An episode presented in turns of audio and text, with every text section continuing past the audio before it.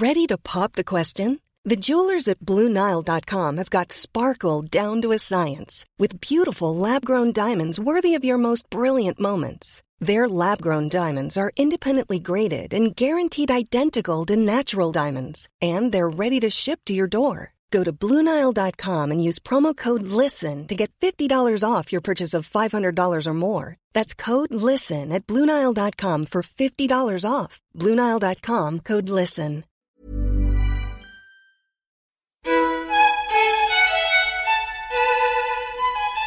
Entre los salones majestuosos de la Universidad de Cambridge, Isaac Newton cavilaba sobre el gran misterio de la gravedad. Hoy, 300 años más tarde, otro hombre ocupa ese lugar, paseando por esos salones y desentrañando la naturaleza cuántica de ese mismo fenómeno. Ab philosophiae naturalis principia mathematica, usque ad corpuscula inatris vorticibus creata, tria saecula gravitatis. Coffee Break presenta La física de Stephen Hawking.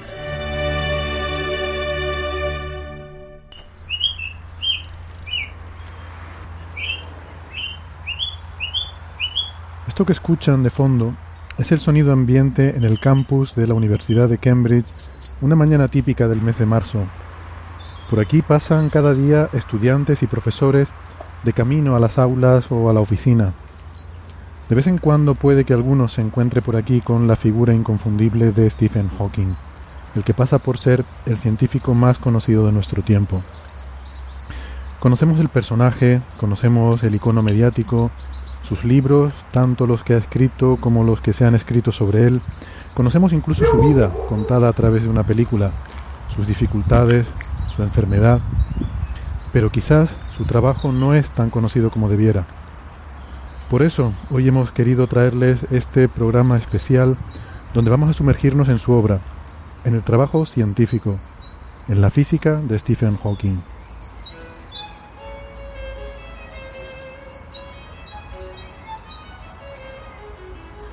Si me acompañan en este paseo, analizaremos en profundidad sus artículos más relevantes y las contribuciones que ha hecho al estudio de la cosmología y la gravedad.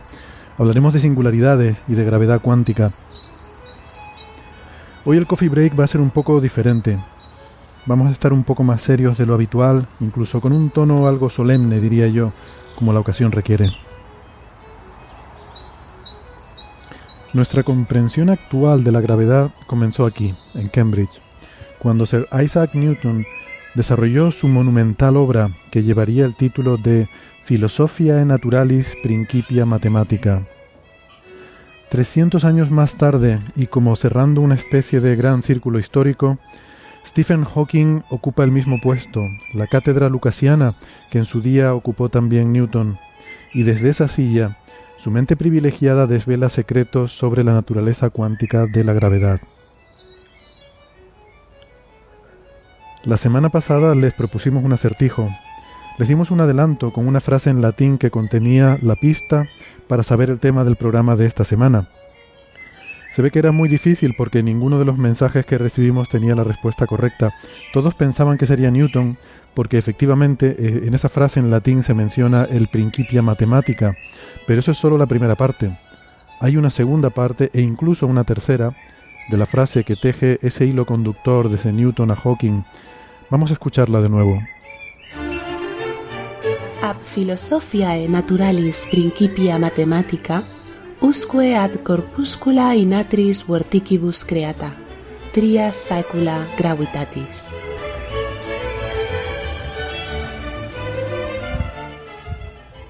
De hecho, esta frase es muy interesante. Espero que en un próximo episodio podamos analizarla en detalle y discutir algunas de sus claves. Pero eso será en otro programa.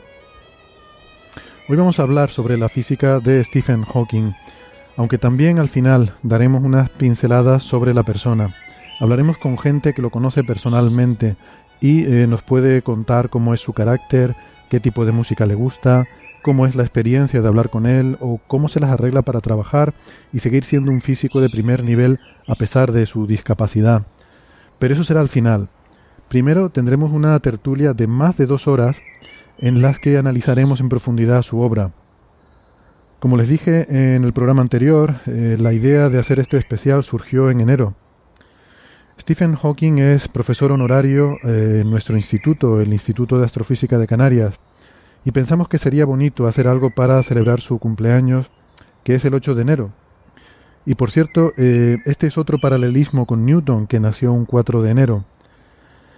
Lo que pasa es que el proyecto fue creciendo, empezamos a pensar en algo más ambicioso y eso nos ha ido retrasando hasta el día de hoy. Por ejemplo, quisimos involucrar eh, también a algunos de los físicos teóricos más famosos del mundo y que nos enviaran comentarios sobre el trabajo del profesor Hawking y nos ayudaran a hacer la, selección de sus papers más importantes para debatirlos hoy en nuestra tertulia. El resultado de este esfuerzo eh, es el programa que van a escuchar a continuación, Esperamos que les guste y que disfruten tanto escuchándolo como nosotros haciéndolo. Ah, una última cosita, que no quiero engañarles. Eh, no estoy en Cambridge, ya me gustaría. Pero este sonido ambiente que hemos estado escuchando sí que es genuino, nos lo envió nuestro compañero Carlos González. Está grabado esta misma mañana, así que como si lo estuviera. Venga, vamos. Comenzamos aquí esta tertulia donde repasaremos la, trayectoria y, la obra del profesor Stephen Hawking. Aquí conmigo en la sala Omega me acompaña eh, Alberto Rubiño, que es investigador del Instituto de Astrofísica de Canarias. Hola Alberto. Hola, ¿qué tal Héctor? Y por videoconferencia desde Santiago de Compostela nos acompaña José Edelstein, que es profesor en la Universidad de, de Santiago de Compostela. Hola José. ¿Qué tal Héctor? ¿Cómo estás? Pues, pues muy bien, entusiasmado la verdad de, estar con ustedes, grandes expertos en física teórica y en cosmología, para desgranar y adentrarnos en la obra de, de, este genio de la física moderna, ¿no? Y, con muchas ganas de, aprender. Eh, antes de eso, de todas formas, eh, bueno, quiero darles la enhorabuena a ambos por el éxito de sus libros respectivos, que ambos eh, están ahora mismo además promocionando. José, comenzamos por ti. Einstein para perplejos Creo que acaba de salir en España, ¿verdad? Acaba de salir en España, sí, el 11 de enero. Y ahora mismo estoy, sí, cada, semana tengo alguna presentación en algún sitio. Espero pronto poder ir a Tenerife. Tengo muchas ganas de, visitarte. Eh, esperamos verte pronto por aquí. Este es un libro a nivel divulgativo, ¿verdad? Entiendo sobre, sobre la, propia figura de, Albert Einstein, ¿no? Eh, no tanto a lo mejor sobre la física y sobre, sobre sus teorías, sino más bien bueno, es sobre, sobre el hombre y sus, sus, no, digamos, es el hombre, sus ideas y su legado, eh, diría. eh, pero, pero sin ser ni una biografía ni un libro, eh, si bien se lo encuadra eh, a veces contra mi voluntad como de divulgación, o sea, obviamente sí que es de divulgación y que se habla de todas sus ideas en términos, en, un tono divulgativo, pero, eh, por ejemplo, no tiene, no tiene ningún diagrama, ninguna, ninguna figura el libro. Eh, evidentemente, si yo quisiera explicarle a alguien la relatividad eh, con el objetivo de que entienda la relatividad, bueno, necesitaría hacer algunos gráficos para que ayudan muchísimo la, explicación. Y nosotros, eh, en una decisión que, que, nos costó, pero finalmente, bueno, optamos por, por, omitirlos para subrayar el hecho de que el libro, en, en principio, permite al lector, el lector que, que le permite llegar tan lejos como quiera, pero sobre todo la idea es que pueda disfrutar de las ideas de Einstein que eran normalmente arrancan de una idea muy simple, muy un pensamiento muy muy claro y luego evidentemente derivan en consecuencias que son difíciles de, asimilar, eh, pero son difíciles de asimilar también para los físicos profesionales, así que eh, esperar que el lector pueda, este, después de una lectura de un solo libro, eh, no sé, mm. hacerlo es yo creo que imposible. Muy bien, a eso me refería que no es un libro, no es un libro técnico, ¿no?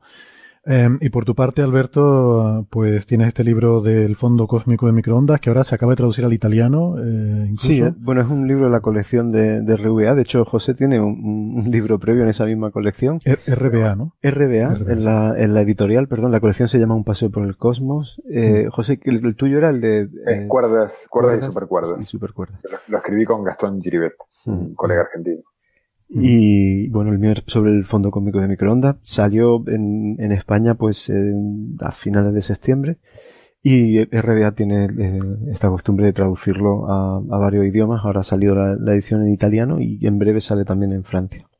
Y este sí que es un libro de divulgación al uso en el sentido de que pues tiene eh, una explicación mm, detallada de qué es el fondo de microondas, para qué nos sirve en cosmología y qué aprendemos de él, ¿no? Intento, pues eso, dar una una visión de, desde el principio, desde su descubrimiento, aprovechando también que hace poquito hemos celebrado los 50 años del descubrimiento del fondo de microondas, pues eso, una visión desde eh, cómo se llegó al descubrimiento, la motivación eh, teórica para, para, la existencia de ese fondo de radiación y bueno, llegando hasta pues, los últimos resultados ¿no? de, que, hemos tenido con la misión Planck y los desafíos futuros. Muy bien, pues vamos a, sumergirnos ya, si les parece, eh, en la física de Hawking, em, para darle incluso más prestancia a esta tertulia, aparte de, contar con estos, con estos dos grandes expertos, pues, pues también hemos querido involucrar aquí de alguna forma a algunas de, de, las figuras más, eh, pues más ilustres, más conocidos, y para eso pues hemos hecho una especie de, comité de sabios los físicos teóricos más conocidos en la actualidad, que no es que vayamos a traerlos a la tertulia, porque ya eso me, daba demasiado reparo el pedirles, eh, probablemente no haríamos un servicio a la humanidad robándoles el tiempo de esta gente trayéndolos aquí a la tertulia, pero sí que me, me he permitido por lo menos el pedirles que nos ayuden a seleccionar, a recopilar cuáles son eh, para ellos, eh, para estos, estos sabios, digamos, venerables, eh, los trabajos más importantes, más relevantes o cualquier cosa que nos quieran destacar sobre la figura del profesor Hawking. Y, bueno, pues ahora les comentaré la respuesta que, hemos recibido. Eh, en concreto se trata de, seis físicos teóricos, eh, algunos les sonarán, por ejemplo, Juan Martín Maldacena, que lo hemos tenido dos veces en el programa, el, creador o, el descubridor de la dualidad de Maldacena, y también, pues, eh, Ignacio Sirac, eh, uno de los padres de la, de la, computación cuántica, también lo hemos tenido aquí en el programa. Pues luego eh, investigadores muy conocidos como Martin Rees, uno de los astrofísicos cosmólogos más, más ilustres en la actualidad y que además compañero de Stephen Hawking en la Universidad de Cambridge. También al profesor Miguel Alcubierre, que es conocido sobre todo por eh, un trabajo que hizo en su tesis doctoral en paralelo, realmente su tesis doctoral casi como entretenimiento, para desarrollar eh, un poco la, métrica a partir de las ecuaciones de Einstein, eh, lo que se llama la métrica de Alcubierre, que es una especie de justificación teórica del motor este, del motor warp de Star Trek. Del que ya hablamos, por cierto, en el sí, episodio. efectivamente, hablamos también y pusimos una entrevista aquí con, con Miguel Alcubierre y, estuvimos hablando largo y tendido de ese tema. Eh, y luego también tenemos dos premios Nobel eh, recientes. Eh, por una parte, Rainer Weiss, uno de los tres premios Nobel de este año por las ondas gravitacionales, junto con Kip Thorne y con um, Barry Barish. Y por otra parte también Arthur MacDonald, que fue premio Nobel por la resolución del problema de los neutrinos, ¿no? de la masa de los neutrinos, el problema de los neutrinos solares, etcétera. Entonces, bueno, pues eh, la verdad es que muy amablemente nos han respondido estos, eh, estos seis investigadores y, en base a, a su feedback, pues tenemos esta compilación. Y yo creo que esto eh, es, notable, ¿no? Es de resaltar. Tenemos una compilación de los siete papers más destacados de Stephen Hawking vistos por estos ilustres colegas. A mí esto me parece alucinante. Es como tener, no sé, la playlist de Spotify de Brian May, por ejemplo, ¿no? es decir, eh, ¿cuáles les parece a, estas personas que son las contribuciones más importantes de, Stephen Hawking? Y algún comentario personal también que nos hicieron, ¿no? Que les, quizá podemos dejarlo para el final del programa. Ah, entonces, si les parece, podemos ir haciendo un repaso por estos siete artículos que yo creo que son representativos de, la obra de, Stephen Hawking, que van desde artículos de los años 70, de 1970, de hecho, hasta uno más reciente de 2016 y que cubren un poco pues eh, las diferentes temáticas en, física teórica, cosmología, física cuántica que, el profesor Hawking ha, trabajado. Entonces, bueno, yo los tengo aquí numerados cronológicamente. Eh, si les parece, pues, eh, en fin, listo los, los artículos que son y luego nos metemos a debatirlos. Eh, tenemos como número uno un artículo de 1970 de Stephen Hawking con Roger Penrose. No estoy seguro si esto es de su tesis doctoral, porque Roger Penrose fue su, su director de tesis. titulado Las singularidades del colapso gravitatorio y la cosmología. No, te, corrijo, Roger Pernos no fue director de tesis, el director de tesis de él fue, eh, ay, ¿cómo se llama? no, sé el nombre, eh, ahora me voy a acordar. Eh, de hecho, ese trabajo, bueno, yo luego voy a comentar alguna historia de ese trabajo. Ese trabajo lo hicieron, solo se vieron una vez en todo el periodo que hicieron ese trabajo, a pesar que estaban cerca, ¿no? En Oxford y Cambridge, pero bueno, luego cuando llegue el trabajo lo comento. Vale, ahora, lo comentamos en detalle. Recordaré el nombre y te lo diré cuando... Ahora lo comentamos en detalle. Eh, dicho lo cual, Oxford y Cambridge, con la rivalidad que hay, pues no sé yo si, aunque esté cerca, pero, pero bueno, está muy bien. El, paper número 2, que además muy de actualidad últimamente, se titula eh, Radiación gravitacional de agujeros negros en colisión. Y este es de Stephen Hawking como único autor del año 1971. El artículo número 3 es quizás el más famoso de todos, del año 75, con Stephen Hawking como único autor, creación de partículas por agujeros negros. El artículo número 4, eh, también Stephen Hawking como único autor, año 1976, es el derrumbe de la predictibilidad en el colapso gravitacional. No sé si predictibilidad está bien dicho, de la... bueno, no importa. Eh, estoy traduciendo aquí sobre la marcha, o sea que discúlpenme si doy alguna patada al idioma. El artículo número 5 es de 1982, también Stephen Hawking como único autor. Predictibilidad, Predictibilidad es correcto, gracias. gracias, Alberto. Aquí echando mano de la. Me había quedado preocupado. El artículo número 5 es el desarrollo de irregularidades en un universo inflacionario de burbuja única. Eh, como decía Stephen Hawking, de único autor, año 1982.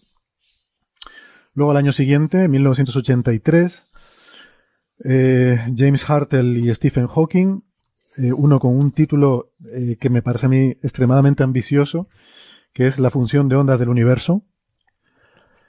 Y por último, el número 7 ya es reciente, del año 2016.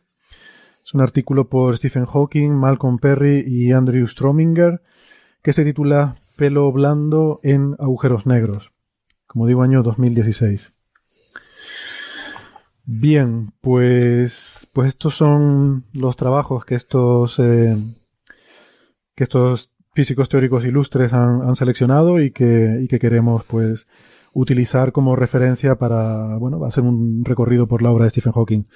Antes que nada, ¿qué les parece a ustedes la selección? Esta playlist de, de papers. Eh, ¿Es representativa? Eh, Sin duda, son trabajos de, mucha relevancia y, muy variados. O sea, desde eh, trabajos que tienen que ver con, eh, con estudios de la, de la gravitación, de, la relatividad general y, e implicaciones hasta extensiones de, de, la, de la teoría en el sentido de buscar una, una teoría cuántica, o sea, todos los trabajos que tienen que ver con, con, con agujeros negros el, hasta aplicaciones a cosmología, el, de las, eh, el desarrollo de la irregularidad, el que, el que creo que has comentado en sexto lugar, mm. eh, pues muchísimos temas muy variados que, que, abarcan pues prácticamente toda, toda la física eh, teórica y, muchos aspectos de cosmología. Sí, es muy impresionante que la lista de trabajos, que igual, igual hay otros que, que, son muy importantes que, que han quedado fuera. igual hay, también una limitación de, de, tiempo aquí. por supuesto. Em, pero digamos, si uno se fija de qué va cada uno de los trabajos, lo, charlaremos ahora, eh, Hawking no se ve la ambición, digamos, de, de la persona, porque todos son, son grandes problemas, o sea, no son problemas pequeños ni aspectos técnicos menores, mm. sino que son intentar resolver básicamente todo lo que uno puede, lo que creo que él identificó como grandes preguntas sobre el universo, los agujeros negros, eh, y en todas esas grandes preguntas hizo contribuciones eh, fundamentales. Mm. Yo, eh, una cosa que he notado, eh, me he leído todos estos artículos y además los leí por este orden cronológico, es eh, dos cosas, ¿no? La, primera, que me ha resultado, como alguien que no soy experto y que no tengo una, una, formación en física teórica como pueden tener ustedes dos, que me resulta más sencillo entender los primeros, los más antiguos que los más recientes. Y también me parece notar aquí una cierta evolución entre estos primeros eh, trabajos que eran más clásicos, en el sentido de que eh, estaban más relacionados con la relatividad general, el desarrollo de singularidades, etcétera, y los últimos que son más, eh, más cuánticos, ¿no? Y que por tanto, pues la, la intuición de alguien con, menos formación en ese tema como soy yo, pues ahí es más difícil de, de, de, tener referencias. Y esto, bueno, esto tiene que ver también con algún comentario personal de estos que nos han dejado en el comité de sabios que, comentaré luego.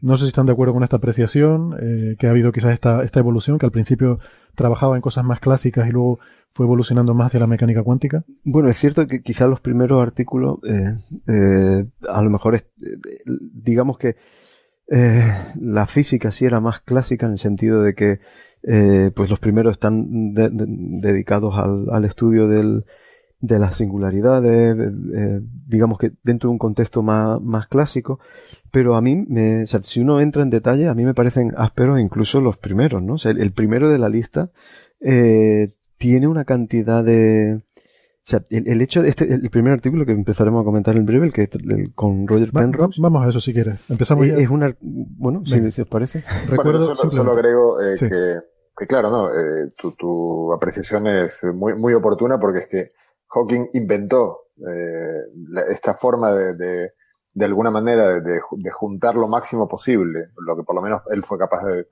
lo más lejos que él fue capaz de llegar, de juntar la cuántica con la gravedad, eh, lo inventó él. Entonces es evidente que son trabajos eh, verdaderamente pioneros, que están abriendo un nuevo campo y en ese sentido es muy difícil esperar que alguien que, que, que escribe trabajos que son totalmente originales y que no tienen eh, ninguna referencia previa, pueda además ser claro en, al, explicarlo. O sea, yo creo que son bastante claros para la dificultad enorme que tiene de ser trabajos pioneros que abren un campo nuevo. No, a mí, yo digo, a mí me sorprendió que siendo alguien completamente ajeno, pues hombre, a lo mejor los detalles me pierdo, pero, pero puedo entender la motivación, los fundamentos, etcétera. Eh, lo, y lo que digo es que, que, eso, que percibo que me, que me resulta más comprensible, eh, en, sin entrar a lo mejor en los detalles farragosos, pero los primeros artículos también quizás por la perspectiva del tiempo, porque también las cosas, según pasa el tiempo, se asientan más, se convierten en conocimiento establecido y, y parte un poco de la cultura, ¿no? Y entonces a lo mejor nos resultan más familiares los conceptos que cosas más recientes que a lo mejor no han tenido ese tiempo para permear en, eh, digamos, la cultura general de la física, ¿no?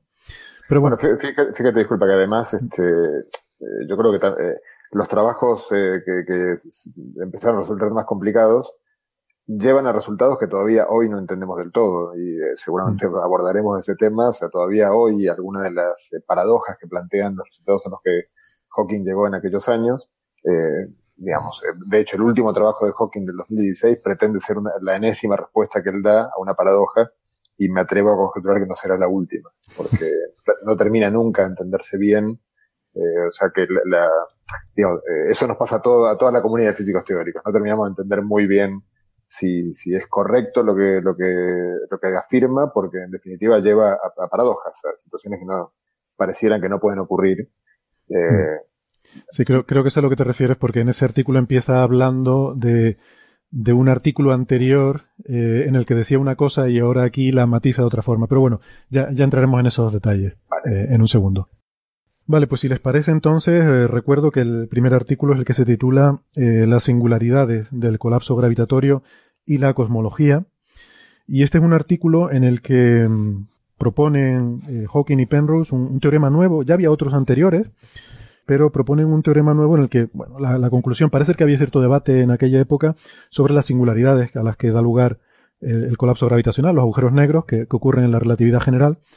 Y, y este es un teorema que generaliza una serie de teoremas anteriores que existían sobre cómo, bajo eh, ciertas hipótesis bastante razonables, es impepinable la conclusión de que el hecho de que la gravedad siempre sea atractiva acaba dando lugar a, esta, a estas singularidades. Como digo, había unos teoremas anteriores, pero se basaban en unas ciertas hipótesis. Eh, algunas de esas hipótesis eran más cuestionables, pero este ya es como muy, muy universal. Eh, por ejemplo, Alberto, ¿qué, ¿Qué opinión te, te deja? Eh, pues ah, precisamente antes estaba comentando que es un, paper que aunque yo creo que a lo mejor es, más sencillo de entender esa descripción de lo, de lo, que está haciendo, los métodos que utiliza para eh, para llegar a la, a, la demostración de, este, de, este, hecho de que hay eh, de que bajo ciertas condiciones que ahora podemos empezar a discutir la relatividad general te lleva necesariamente al hecho de que tengas singularidades, los métodos matemáticos eh, son muy poderosos. Utiliza también eh, esto es una cosa que, que, quizás fue Roger Penrose el, que empezó a utilizar este tipo de métodos geométricos para, para hacer, eh, no sé, para, eh, que, trajeron otra forma de, visualizar o de resolver problemas en, en relatividad general, que, fueron métodos que resultaron ser muy, muy potentes y, para tratar este tipo de problemas eh, son métodos que en, que en ese momento eran poco convencionales, pero que, pero que, bueno, que son, son esenciales para, para poder eh, llevar a cabo la demostración de esto. El, mensaje principal eh, es que la, la, relatividad general parece que está abocada al hecho de que tengamos singularidades, pero ojo, en, en esos límites de, de, como tú decías, de, de, hipótesis que parecen muy razonables. Muy bien. Y, eh, José, ¿cómo, ¿cómo valoras tú este paper? Un resumen rápido. Bueno, eh, yo creo que una, algo importante, pues hay que retrotraerse a la época en la cual el paper fue escrito. Y eh, el paper fue escrito eh, cuando la, de hecho, eh, casi no, no, no, sé ni siquiera si mencionan la palabra black holes en el paper, agujeros negros, porque hay que tener en cuenta que los agujeros negros fueron eh, bautizados de esa manera por, por John Wheeler, creo que dos años antes de este trabajo en Estados Unidos, eh, no sé muy bien. Bueno, no, no, la verdad que mientras hablaba Alberto eh, me hubiera gustado hacer una búsqueda rápida, pero no tengo el PDF a mano. Pero sí que en muchas partes eh, habla de, de singularidades, de horizontes de eventos, de horizontes aparentes, superficies atrapadas, cosas que hoy en día pues relacionamos todos con agujeros negros, pero digamos... Habla, habla de superficies ocultas, habla de estrellas que colapsan. Claro. Claro, sí, sí habla de todo aquello pero, que Pero no dice explícitamente. El concepto, efectivamente, me suena que es del 66, 67. creo que es 67. Mm, este artículo es del año 70, ¿eh? olvidé pero, recordarlo. mira, si no el 67, del 69, lo de, lo de Wheeler. O sea, yo estuve en una conferencia del año 94 que en teoría era los 25 años. Del, y estaba, estaba Wheeler allí, pero, o sea, que si las cuentas son correctas es 69, así que directamente era en paralelo a esto. Pero bueno, lo que sí estaba claro es que eh, el concepto del Big Bang sí que era muy anterior y la idea de una singularidad en el pasado del universo también era perturbadora porque se supone que si la relatividad general vale, eh, bueno, vale para todo T, o sea, uno puede tirar la película para atrás y no se entiende muy bien que en algún momento la, teoría deje de valer. Eh, que ellos dicen que eh, solo sería problemática una constante cosmológica eh, positiva si la curvatura fuera del mismo orden de magnitud que la, o sea, si, fuera tan grande como la curvatura. Y entonces argumentan que, que, bueno, que eso puede haber ocurrido eh, al principio de, de, del universo, pero dicen que eso lo que haría es que a partir del momento en el cual eso ocurre, que tirando para atrás eh, la película creo, creo entender que es más o menos cuando el universo tiene el tamaño de la escala, lo que se llama la escala de Planck, o sea, cuando en cualquier caso sabemos que la relatividad general probablemente no vale y hay que, eh, tiene que ser reemplazada por una teoría eh, por, por, lo que no sé verdaderamente es cuál es, eh, o sea, ellos, ellos ven el, la situación de inflación eh, y no la consideran grave para el, para el teorema. Lo que no sé. Esto, ellos, lo que pasa es que claro, esto, esto, perdón. Esto es anterior. Es anterior a inflación, claro. claro. Es el tema. Inflación se propone en, lo, en los años 80. Ah. Y, okay, y, claro. y, esto es años 70 el artículo. Sí, sí. Ah, bueno, sí, está, está bien. Quizás fui muy, muy personal de hablar de inflación, pero, pero sí a una, una periodo de expansión, pero sí que hablan de, de en el artículo de, de, de, un periodo en el que lambda podría ser positivo. Sí, ¿no? sí, dice, sí, dice que aunque lambda sea mayor que... Bueno, quizás eh, conviene que yo adopte aquí mi papel de defensor del oyente y refresque algunos conceptos de los que estamos hablando, ¿no? Eh, este, como digo, es un teorema que, que, trata sobre el desarrollo de estas singularidades por la relatividad general. Estamos hablando ahora de lambda, de la constante cosmológica, que les recuerdo que es esa energía oscura que hace que en el tiempo actual el universo se esté expandiendo aceleradamente, ¿no? Sabemos que en, eh, la cosmología nos dice las observaciones que, hemos tenido a partir de 2008 nos dicen que el universo se, no solo se está expandiendo, que ya sabemos hace tiempo, sino que lo hace aceleradamente. Y la forma en la que eso se modela eh, dentro de, del modelo estándar de la cosmología es con la constante cosmológica que añadió Einstein a sus ecuaciones de campo gravitatorio, por las razones equivocadas, que bueno, eso supongo que en el libro de José sobre la vida de Einstein se, se explicará muy bien, no lo hemos contado aquí otras veces, no creo que sea necesario reincidir, pero es esa energía oscura que llena el espacio, se supone, y que ejerce esa, esa presión negativa que hace que el universo esté acelerando su expansión.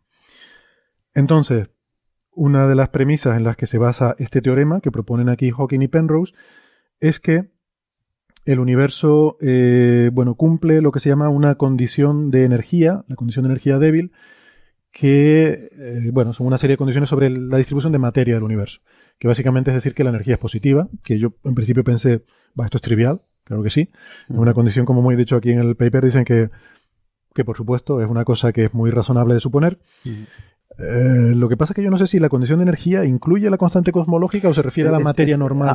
bueno, es una condición genérica sobre el, sobre el, sean cuáles sean los constituyentes que tienes en el universo, la condición de energía eh, aplica a la energía y a la presión, ¿vale? Eh, es que en, la presión, en, relatividad general la presión gravita. Esto es un tema que también se podría hablar muchísimo sobre él, pero eh, esencialmente es la densidad de energía más tres veces la presión es lo que te juega el papel, lo que te, la cantidad física que te marca si esa cantidad es positiva o negativa, si es positiva, la gravedad es atractiva, si mm. esa cantidad se vuelve negativa, entonces puede ser repulsiva.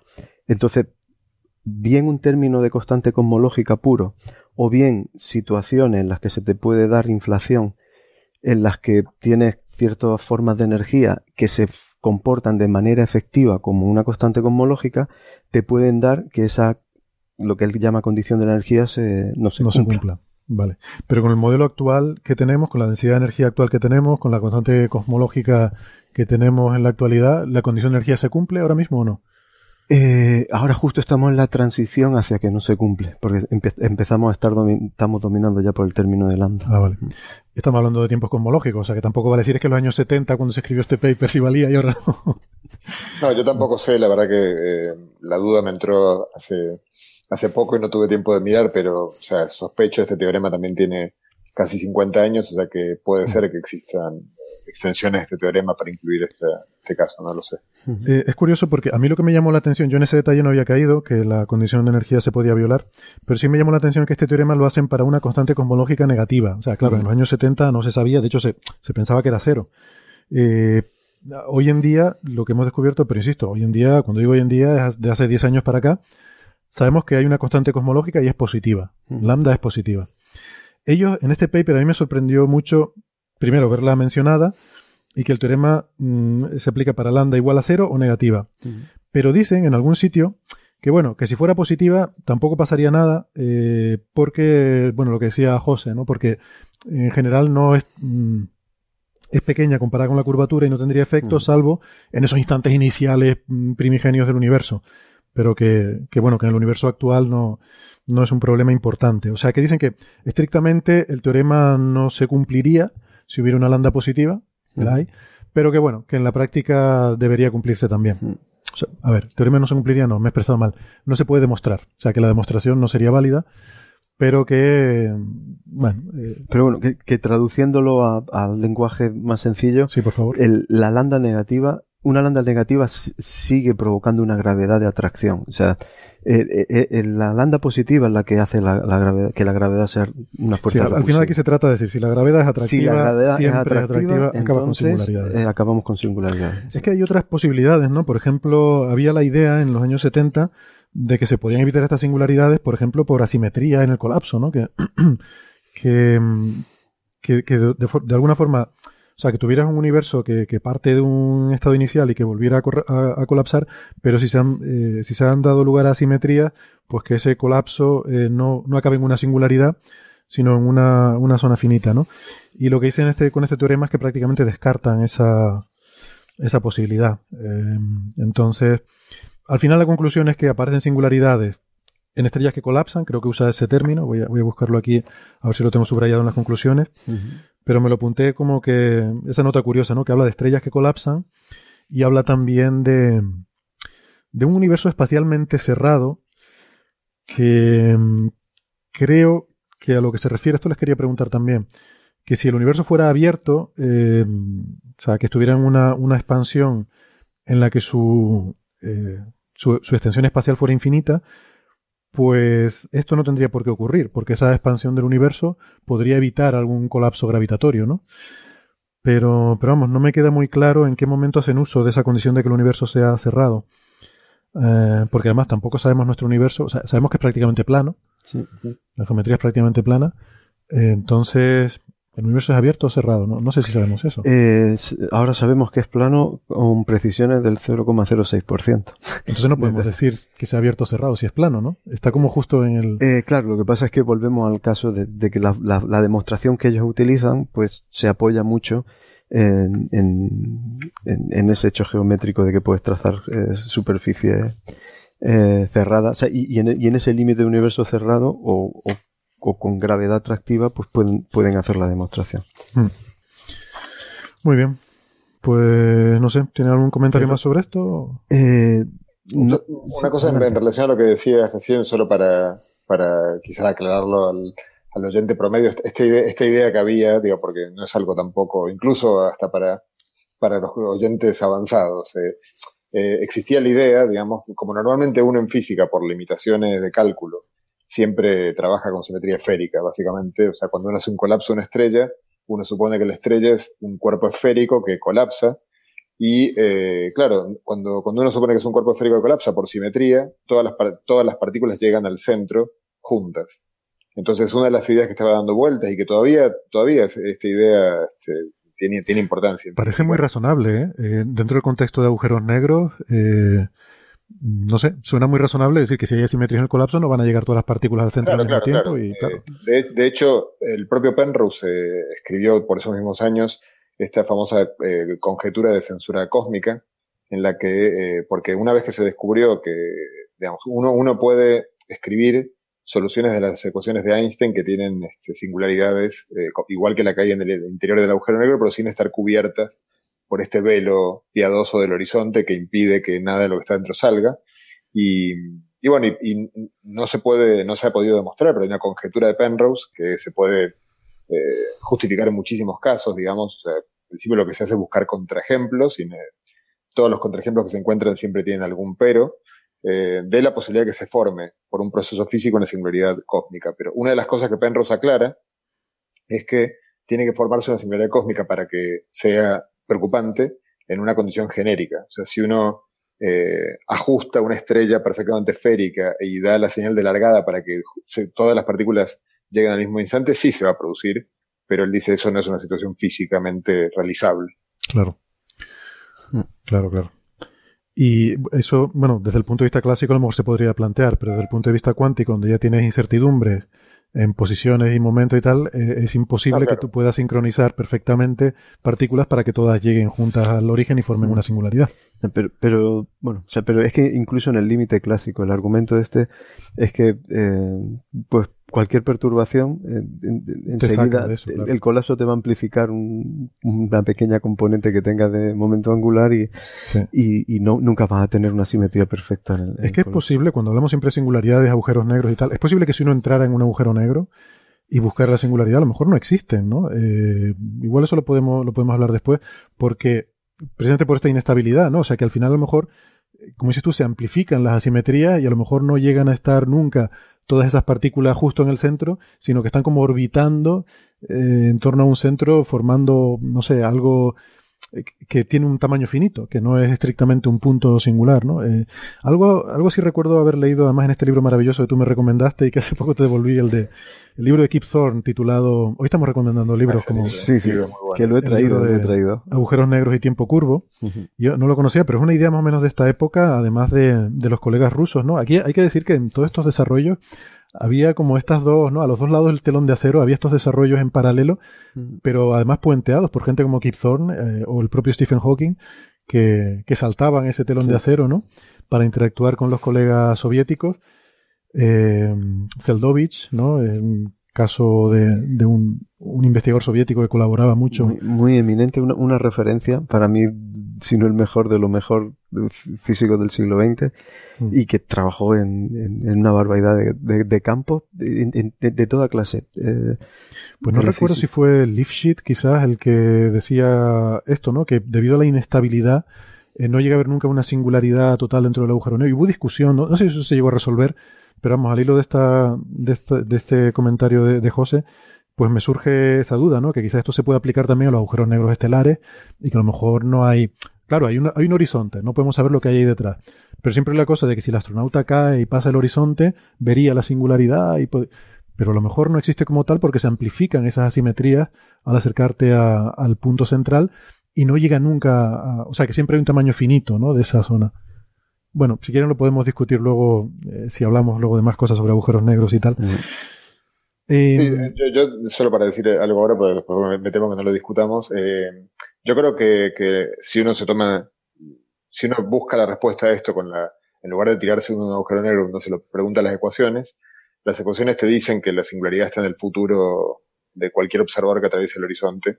Eh, lo que pasa es que la pregunta es si eh, nos creemos, la, la singularidad en teoría es un punto, y la relatividad general sabemos que hay un tamaño a partir del cual falla.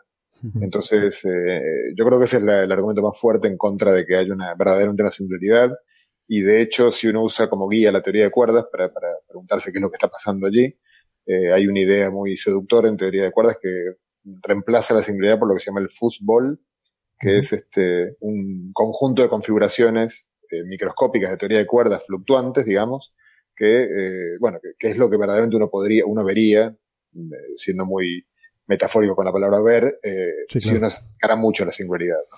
Uno ya no vería un espacio, un punto en el espacio-tiempo, sino un, algo borroso, que es un conjunto de configuraciones de cuerdas vibrantes que, reemplazan esa singularidad. Muy bien. Apasionante. Eh, pues vamos a dejar este tema un poco en suspenso y a ver si lo retomamos más tarde.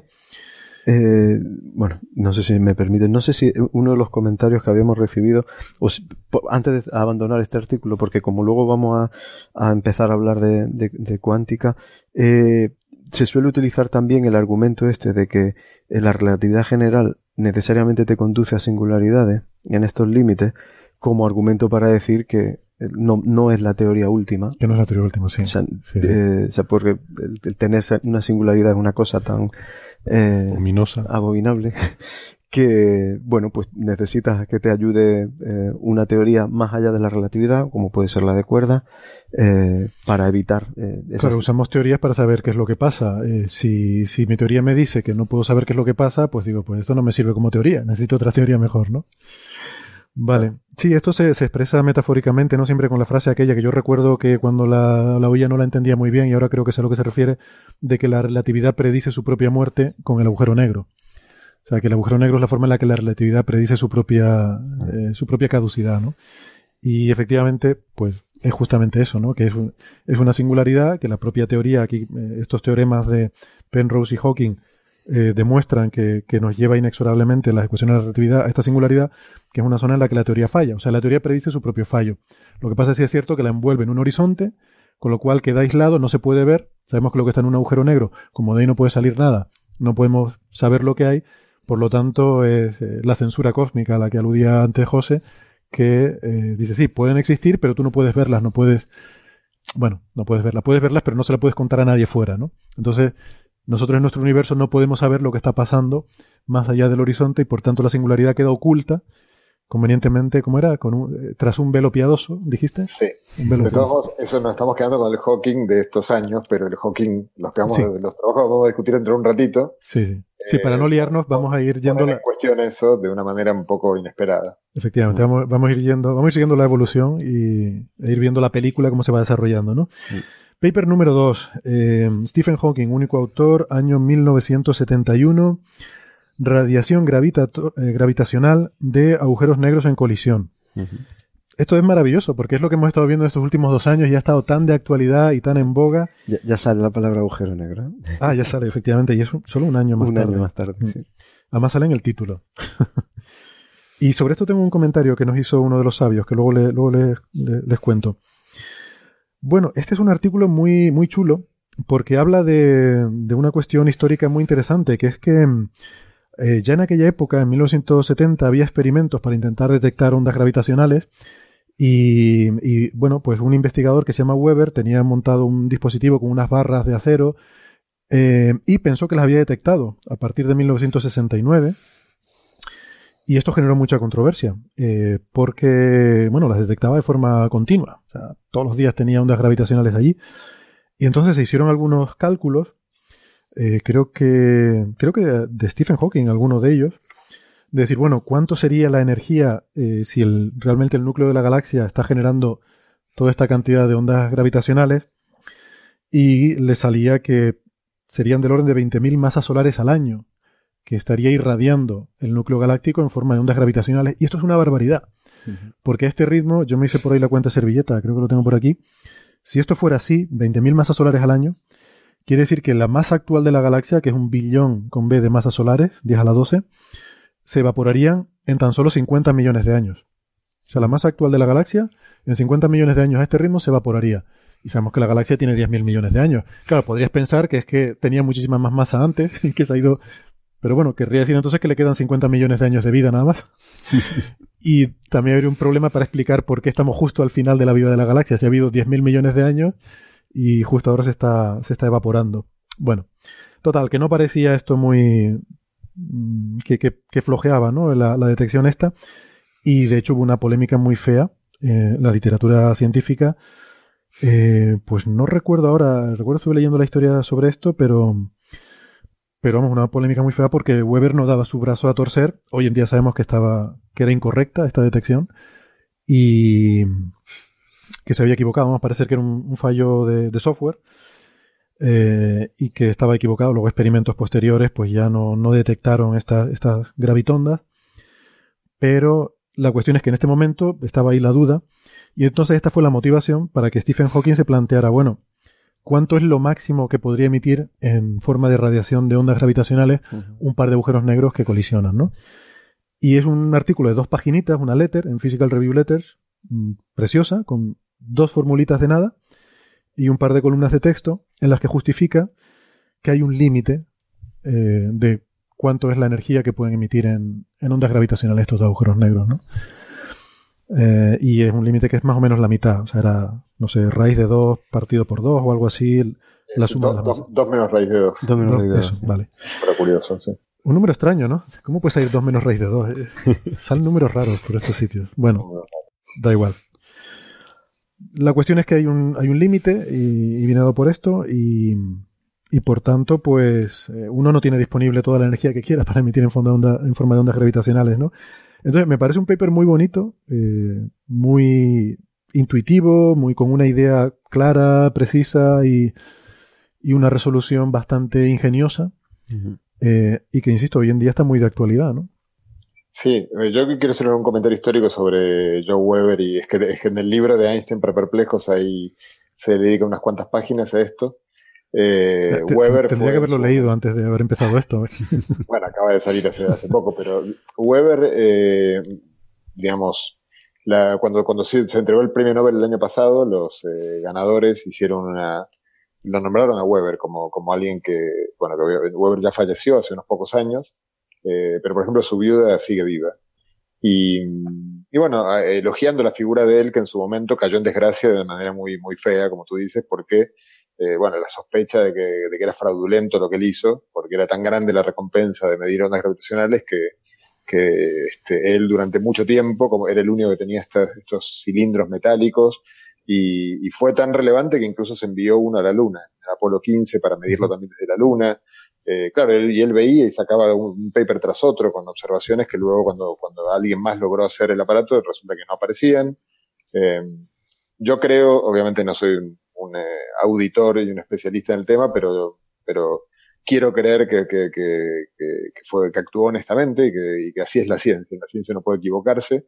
Y en este tipo de experimentos de punta, de punta pero muy raros, porque él lo hizo a escala de, laboratorio. Hoy en día LIGO hay mil personas involucradas. Es eh, difícil imaginar que mil personas se pongan de acuerdo para, para, o que cometan un error y no se, se le escape a los mil. Pero claro, en esa época todavía ese experimento que era muy importante, se podía hacer una mesa de laboratorio con él y quizás algún becario y bueno, un error se podía colar. Y claro, la, quizás uno debería recordar ahí esta frase que creo que era de Carl Sagan, ¿no? Que las este, grandes afirmaciones requieren grandes evidencias y debería ser más prudente, pero la tentación de anunciar si uno está viendo, cree estar viendo algo que es tan importante es, eh, es imposible de evitar. Entonces yo creo que, que, Weber tiene una gran importancia en, la, en esto porque además eh, Weber eh, hubo, una, una, una, conferencia que es la conferencia que relanzó la relatividad general en el mundo científico que estaba medio, medio muerta en los años 60 porque básicamente porque no, nadie sabía muy bien qué, qué calcular y qué, qué observar porque la verdad que la relatividad general en la teoría de Newton prácticamente este, suficiente para explicar casi todo y la relatividad general parecía solamente estar para ser una teoría muy complicada para detalles pequeños. Y fue la gente, sobre todo eh, John Wheeler y Bryce DeWitt, los que relanzaron la teoría y hubo una conferencia muy famosa en el 67 a la que fue Weber y fueron varios de los que este, ahora estuvieron ligados como Kip Thorne, por ejemplo. Eh, y, y Weber de alguna manera sembró, a pesar de que él digamos, se equivocó o no llegó al resultado, dejó la duda de, si era posible o no era posible, porque mucha gente creía que era imposible medir ondas gravitacionales. Y yo creo que, el valor que tiene eso, el valor que tuvo para empujar a otros a, decir, bueno, vale, no lo encontró él, pero porque no hizo lo que había que hacer, pero está esta otra idea que puede funcionar, eh, tiene, eh, es, de un valor que, merece ser este, recordado. Eh, quería hacer esa, acotación, luego, en todo caso, vuelvo a algún comentario sobre este trabajo. Muy bien, muy bien. Sí, estoy, estoy de acuerdo con lo que has dicho, ¿no? Que que a veces las cosas, aunque sean, aunque sean fallidas, el mero hecho de intentarlo, pues eh, también abre caminos. Motiva también sí, al, resto de la gente, primero a imitar el resultado, porque es un resultado que aparentemente creo que hubo experimentos que intentaron replicar el, montaje experimental de Weber y no, consiguieron la detección. Pero bueno, e, eso es la ciencia. Eso es la ciencia.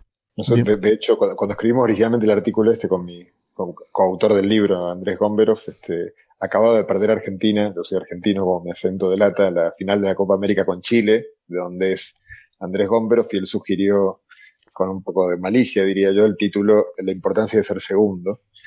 Eh, porque justamente, digamos, de alguna manera los, los que ganaron ahora el premio Nobel tuvieron la gran ventaja de que ya hubo alguien que hizo el trabajo sucio de equivocarse feo y, y bueno, y marcar el camino de por dónde no, que obviamente es una buena referencia para, para tener, tener una idea de por dónde sí. Ya. Creo, eh, me parece que se atribuye a, Edison la frase de que, aunque no sé, probablemente sea uno de estos bulos que circulan por internet, esto, bueno, luego, luego lo miro y si no ya corto esta parte, pero creo que se le atribuye la frase de cuando le preguntaba a un, periodista, ¿no? De decir si, bueno, usted ha sido la persona que ha descubierto la forma de, de hacer luz con electricidad dijo que, bueno, que quizás su mérito era haber descubierto eh, 97 formas de no eh, producir luz con electricidad, dos formas de volar un laboratorio y una de, producir luz con electricidad. Y, claro, el, error es una parte fundamental de la ciencia. A mí me gusta enfatizarlo siempre. Eh, por eso, la comunicación de la ciencia no es solo divulgar el, eh, no sé, las teorías de la ciencia exitosas, sino también este, comprender que, así como la ciencia se nutre de los errores, hmm. y uno básicamente lo que hace toda su vida es equivocarse y algún día con un poco de suerte hmm. tener algún acierto, eh, pues probablemente en otros campos de la vida pase algo parecido. Entonces sería bueno estar preparado para, para eh, identificar esos errores. Me, este anima, mucho esto que dice José, muchas gracias. lo, digo, para consolarme a mí mismo. No, pero, eh, pero en estos campos de, en, los que los desarrollos instrumentales son tan complejos, eh, reportar resultados nulos es muy importante. Es muy importante porque te da la guía de por dónde no tienes que ir también. Mm. O sea, para que no Bueno, un resultado nulo es un resultado. O sea, es eh, decir, hemos observado esto y no salió nada. Este caso es diferente. Eh, es un error. Bueno, pero como, ocurre con los neutrinos, superlumínicos, y yo no creo que, bueno, no conozco la, interna de, la historia, pero en principio no veo mal que, que un experimento mida esto y si, y si es lo que ve lo tiene que reportar, no puede ocultarlo. sí, o sea, al final es ser honesto, ¿no? Es lo que dices tú, una vez que se, se hace la investigación y se, no sé, si uno concluye que, que no hubo fraude, que no hubo eh, deshonestidad en este anuncio, pues, pues oye, es lo que es. O sea, es también lo de Bicep, ¿no? Lo hemos comentado a veces, el anuncio de que habían detectado eso, esa polarización. Bueno. Eh, claro, ahí eh, siento, uno no conoce la historia. No conozco las historias, no sé, igual tú tienes más información, pero sí. De caso de Bicep sí, alguna, alguna trascendió y no es muy edificante, pero, vale, pero bueno, no el comentario este que hice antes de elogio al error, eh, ya, ya que estoy lo quiero cerrar diciendo que eh, yo al menos no he escuchado nunca en mi vida, tengo estoy por cumplir 50 años, a a un político decir me equivoqué con, mm. por ejemplo. y es sospechoso, ¿no? Porque eh, uno, si en la vida lo que hace sobre todo equivocarse y cada tanto tiene algún, con un poco de suerte algún acierto, es sospechoso que haya actividades en las cuales la gente no se equivoca. Efectivamente. De hecho, este trabajo tiene, tiene un, resultado más de Hawking que es eh, importante, que está como al, pasar, que es este el, teorema del área, eh, o la insistencia de que el área de dos agujeros negros que se fusionan. sí, ese es, de hecho es muy importante, sí. El, bueno, Adelante, sí, sí. Sí, sí, no, que el área del, agujero negro resultante es mayor que la suma de las dos áreas que, que, luego terminó siendo crucial para los trabajos siguientes que mencionaremos y para, para identificar el área del agujero negro con algo que tiene que ver con otra parte de la física. Sí. El área, cuando dice eh, José, el área del agujero negro se refiere al área del horizonte de sucesos, ¿no? El agujero negro, eh, tenemos en mente esa singularidad, ese punto de dimensión cero, pero hay un horizonte que es el punto más allá del cual ya no puede salir información esa zona, digamos, eh, esférica, o, no, pero esa zona alrededor de la singularidad, lo que llamamos el horizonte, tiene un área y a medida que el agujero negro traga materia, se va haciendo más grande. El agujero negro, el horizonte, el agujero negro es esa esfera que delimita su, su, su eh, sí, el límite desde el cual ya no se puede escapar y eso solo crece. Es una propiedad interesante que solo crece y que además cuando se fusionan dos, el área es mayor o igual que la suma de las dos anteriores, ¿no? Y esto es importante, lo podemos comentar ya, si quieres, y, así lo eh, podemos discutirlo brevemente. Esto es importante porque es análogo a cómo, funciona la entropía en los sistemas termodinámicos. Y claro, aquí Hawking estaba muy cerca de una revelación crucial, pero que no llegó a, a completarla, que la finalmente la completó Bekenstein, que es el decir, Hawking se dio cuenta, esto se parece a la termodinámica, pero no llega a dar el paso de decir, eh, esto es lo, es lo mismo, o sea, podemos establecer unas leyes como las de la termodinámica para el funcionamiento de agujeros negros. Fue Bekenstein el que estableció esas leyes de la termodinámica de agujeros negros, que son leyes análogas a las leyes de la termodinámica. Para el caso de los agujeros negros, incluso se puede definir una temperatura asociada a un agujero negro, aunque quizás ya aquí sí que me estoy adelantando porque para hablar de lo de la temperatura tenemos pero vas a ir enseguida el siguiente artículo. Que es el siguiente paper. Y, pero eso fue una, una, revelación muy importante de la cual Hawking se quedó a un pasito, ¿no? Hacer esa asociación entre termodinámica y agujeros negros. Pues eso, sí, yo por comentar algo breve y reincidir sobre lo mismo, ¿no? Eh, el teorema del área, el, artículo se llama eh, radiación gravitatoria de, agujero negro en colisión. El teorema del área es una cosita que está, parece aquí oculta, pero que luego es fundamental para la construcción de, de la termodinámica de agujeros negros. Y nuevamente vuelve a ser una demostración en la que eh, se utiliza mucho eh, esta visión geométrica, eh, esta forma distinta de tratar, son problemas que aparentemente son muy complejos. Si uno, digamos, se toma las ecuaciones desde el principio y se pone a hacer las cuentas sin, sin reflexionar mucho, pero, pero que encontrarnos formas alternativas de ver el problema y de, atacarlo con metodologías como por ejemplo pues geométricas muchas de las cosas heredadas de los trabajos con Penrose pues, pues llegan a estos resultados tan, tan bonitos, ¿no? Vale, pues el, tercer paper que tenemos en, la playlist se titula Creación de partículas por agujeros negros y este es probablemente quizás el paper de Stephen Hawking. Em, eh, es, eh, bueno, eh, único autor, un paper del año 1975 y aquí es donde dice que los agujeros negros deben emitir una radiación que hoy en día la llamamos radiación Hawking. Él no la llama así en este paper, quedaría feo, pero, pero que hoy en día la, llamamos así. Yo siempre he, visto eh, intuitivamente esto de la radiación Hawking como algo que de hecho él menciona aquí, pero como una forma de verlo, aunque dice que no es, eh, técnicamente no es correcta, que es la de que mm, tenemos en, en, el vacío cuántico esta continua creación de pares virtuales de partícula-antipartícula que, inmediatamente se, crean y se aniquilan eh, en tiempos extremadamente breves, em, de alguna forma tomando prestada energía del vacío, ¿no? Y lo que pasa en los agujeros negros, como tienen este límite, este horizonte del cual nada puede escapar, es que si estas partículas se crean cerca del horizonte, pues resulta que una de las partículas del par puede quedar atrapada en el agujero negro y por tanto, de alguna forma ya queda fuera de nuestro universo, porque ya al estar más allá del horizonte es como si estuviera fuera del universo, y entonces la otra partícula de repente se, se convierte en real porque no tiene su par virtual con el que aniquilarse, y, y así pues es como eh, aparecen estas partículas que se convierten en partículas reales. Como curiosidad, por ejemplo, aquí menciona los agujeros negros primordiales. Es la primera vez que, lo veo mencionado en la literatura. Habla de posibles agujeros negros que se forman justo después del Big Bang debido a las fluctuaciones de densidad eh, primordiales. Y eh, habla de, mm, bueno, cómo esta radiación que producen los, los agujeros negros que se forman en torno al horizonte. Tiene unas características muy particulares, se parece a la radiación del cuerpo negro, tiene las propiedades espectrales de lo que en física se llama radiación del cuerpo negro, que es simplemente la radiación de un objeto que está caliente. De nuevo, volvemos a la analogía con la termodinámica. Una cosa que está caliente emite, emite radiación, emite luz.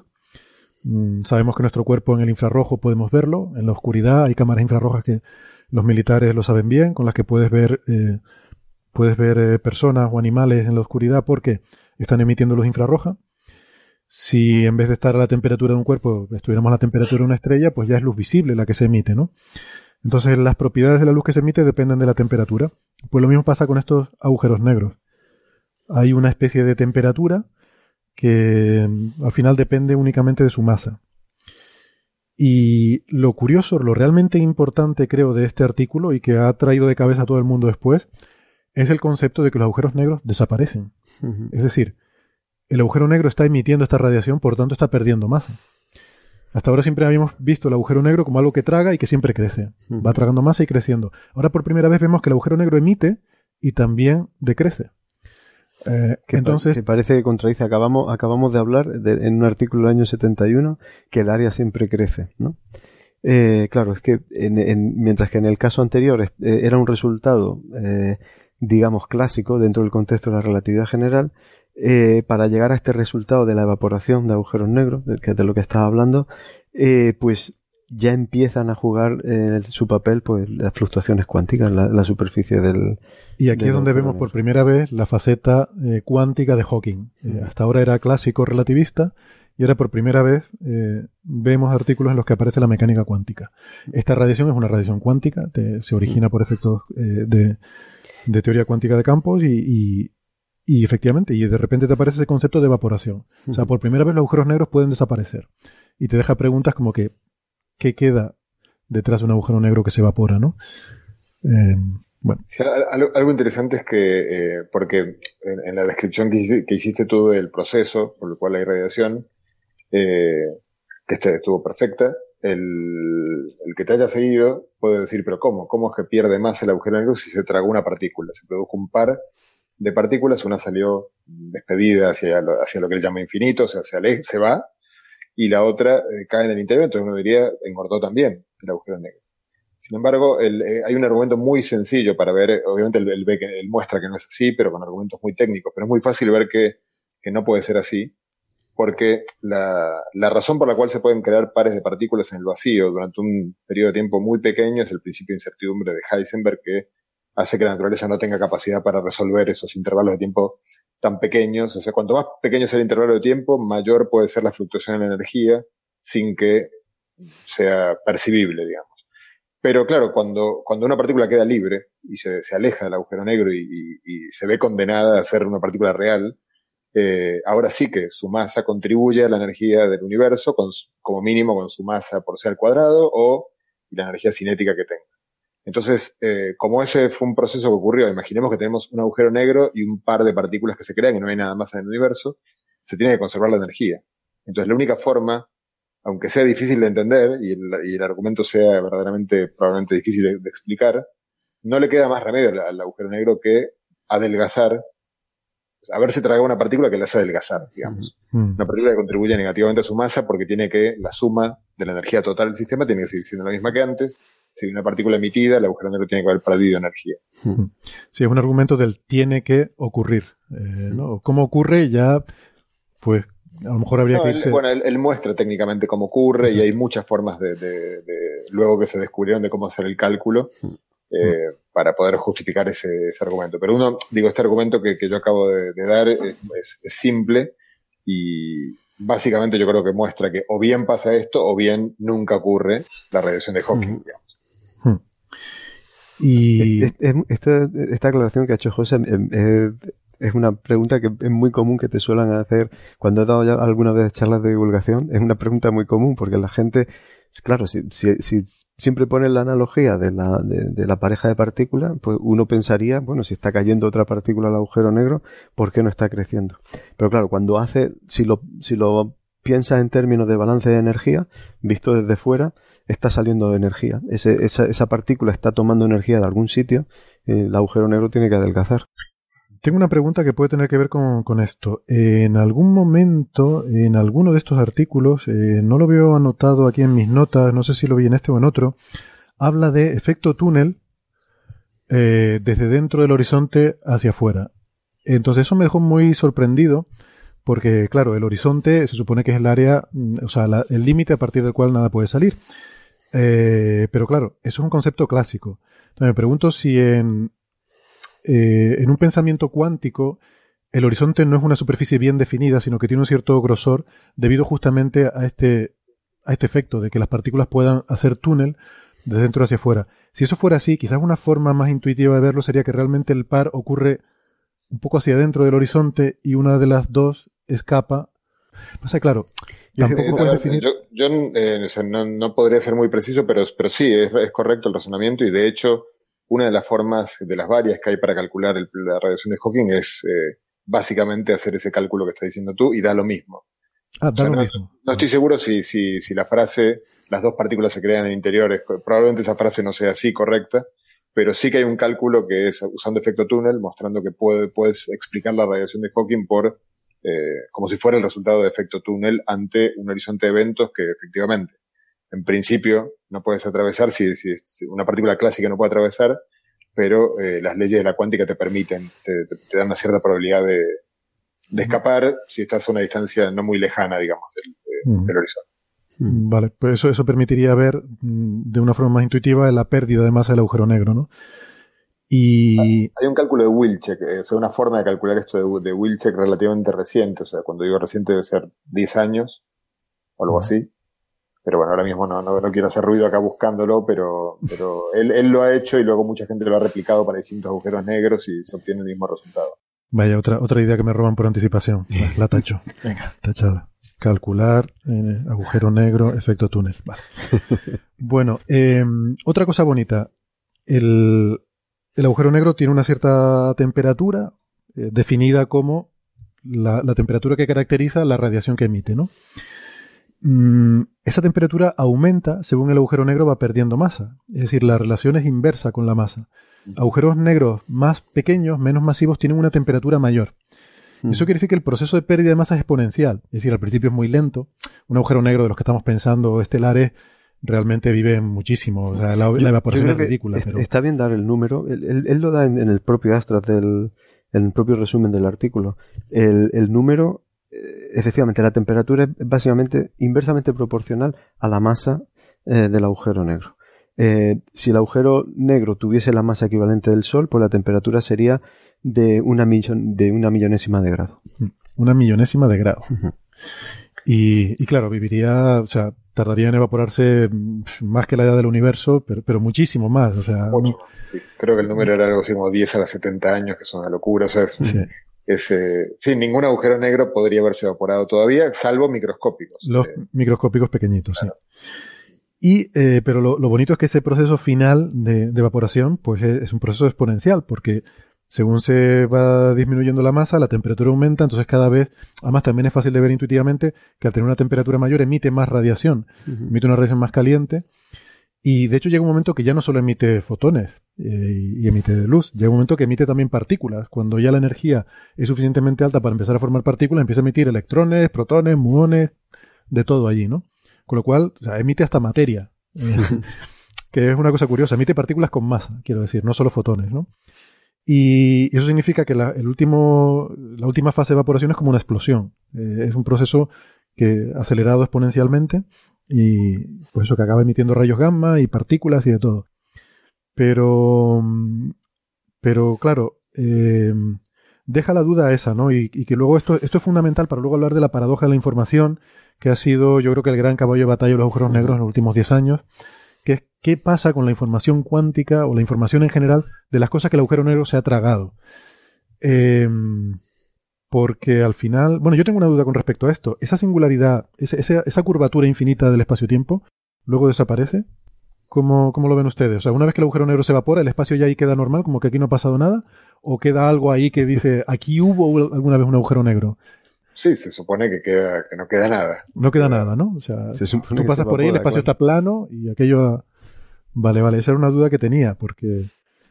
Fíjate que cuando hablas de planitud, o sea, uno, uno piensa en distorsiones del, del espacio-tiempo cuando tiene gravedad muy intensa, pero la evaporación es, cada vez más rápida cuando el agujero se te va quedando más pequeñito, entonces... Se va aplanando, ¿no? Pero hay, hay como una especie de discontinuidad y un poco extraña, porque sigue habiendo una singularidad, aunque el agujero negro se va haciendo más pequeño en masa, también su tamaño se hace más pequeño y sigue siendo, sigue teniendo una singularidad en todo momento dentro de ese horizonte. Eh, clásicamente sí. Clásicamente sí, ¿no? Entonces yo, creo, que uno no puede fiarse mucho de ese cálculo en los instantes finales, eh, como mínimo, ¿no? Cuando, o sea, siempre estamos ante el mismo problema, cuando, cuando el espacio se ve, o el espacio o el tiempo se ven eh, necesitamos ver un fenómeno que ocurre en escalas muy, muy pequeñas. Este, la relatividad general tenemos fuertes razones para pensar que no puede funcionar. Claro, porque sería otra duda filosófica sobre, sobre eh, la existencia de singularidades, ¿no? Porque si en T menos delta hay una singularidad y en T más delta no la hay, y donde podemos hacer delta arbitrariamente pequeño, pues bueno, ahí hay algo que no, no cuadra Con, el sentido común. Es un buen argumento en favor de que nunca hubo una singularidad, quizás. Exactamente. Bien. En la, en la, teoría que describe esto. Un comentario que quería hacer, que, que este, Alberto lo empezó a comentar, pero, pero bueno, me parece que, que, no lo terminó de mencionar. Eh, respecto al teorema anterior del aumento del, área, eh, justamente antes de este trabajo estuvo el trabajo de Bekenstein y hubo varios trabajos de, de Hawking también en los cuales Bekenstein identificó eh, el, área del agujero negro como con la entropía. Eh, se llegó a la conclusión de que la entropía era un número por el área y el número lo estimó, eh, creo que lo estimó, le daba de 2 o algo así, un número un poco extraño. Em, y Hawking, que también tenía una serie de trabajos en esa dirección, entre otras cosas porque identificó que el área siempre crecía, se da cuenta acá de algo también notable en ese sentido, y es que si bien el agujero negro se decrece, por lo tanto uno podría pensar que la entropía disminuye, pero decrece a costa de la radiación emitida. Mm. Entonces él de hecho acá muestra y argumenta y muestra que la entropía total aumenta también. Sí, o sea, generaliza el área... exactamente, tiene que sumar el área del agujero negro más la entropía de la radiación emitida, entonces eh, sigue aumentando la entropía y, sí, es un respaldo mayor a la idea de que eh, bueno, de que esté robusta la identificación del área como la entropía del agujero negro. Sí, la, termodinámica. Restaura la termodinámica. Restaura la termodinámica del agujero negro. Se, la carga en este paper porque ya puede disminuir el área, pero, la resucita. bueno, en este mismo paper, en este mismo paper, en el Astral también lo comenta.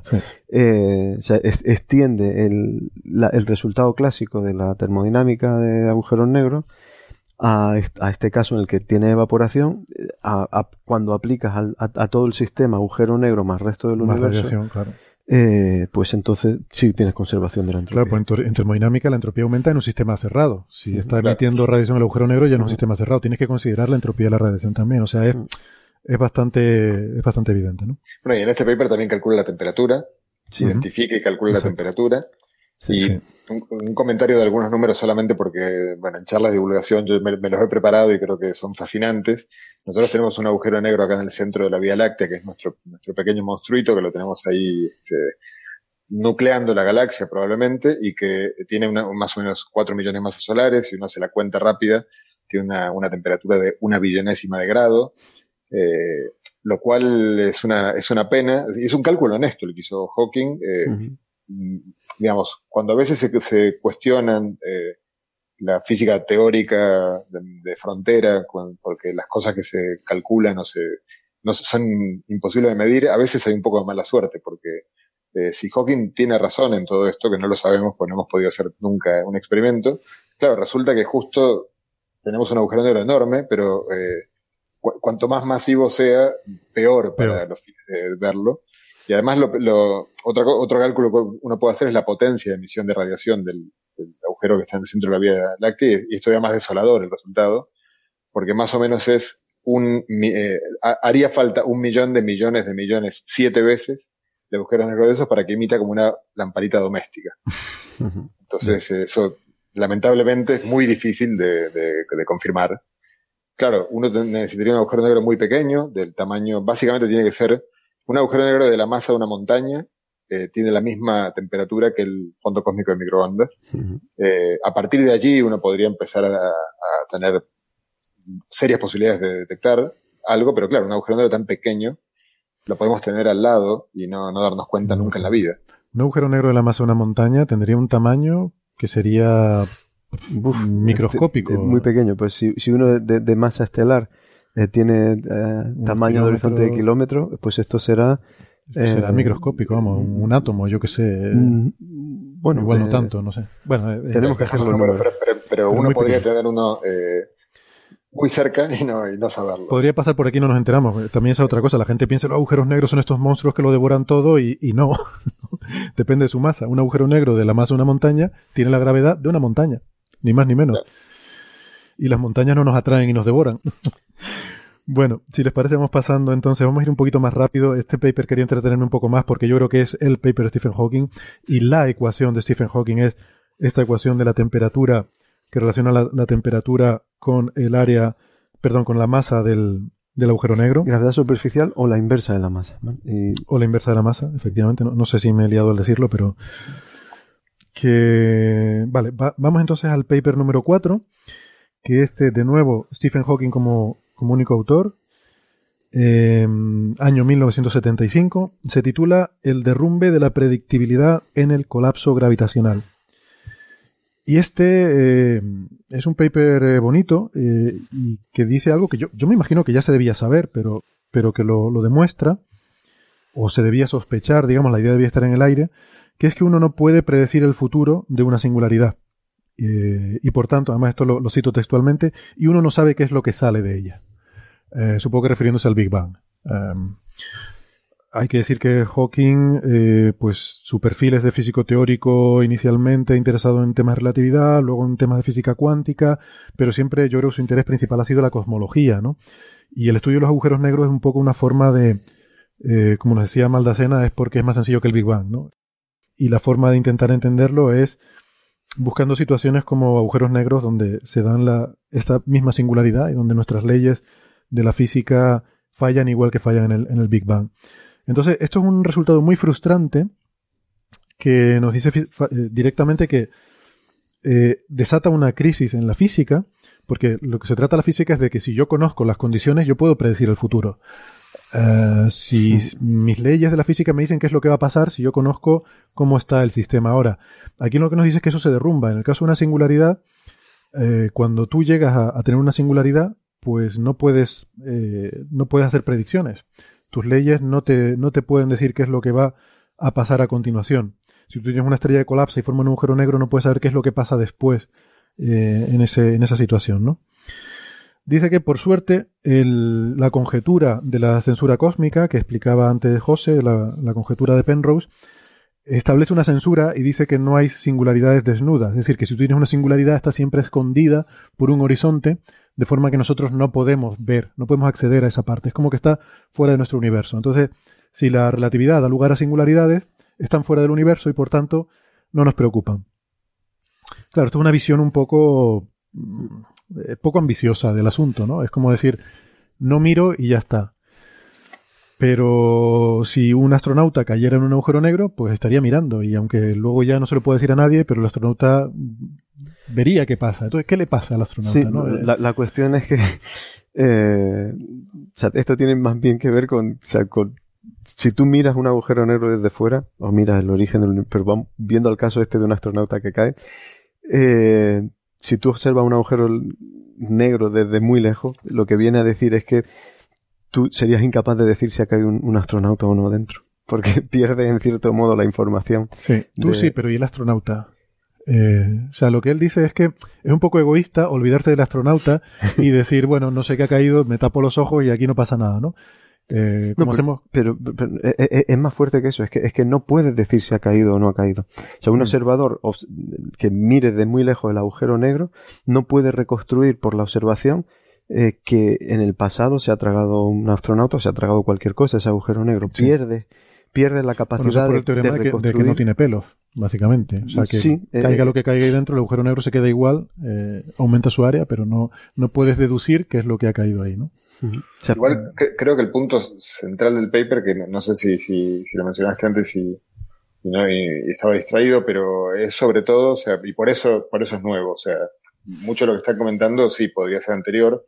Lo que Hawking se da cuenta es que si el agujero se evapora, eh, que es lo que había concluido unos meses antes, entonces eh, el, el, problema es grave cuando uno compara antes y después, aunque, aunque tarde 10 a los 70 años. O sea, en física como nos enseñó Einstein, eh, da igual, hay que pensar, eh, da, igual si estaremos vivos nosotros, si estará vivo nuestro Sol dentro de ese tiempo, pero en principio ese tiempo puede transcurrir, entonces uno tiene que ver, la idea es veo como si fuera una caja negra, ¿no?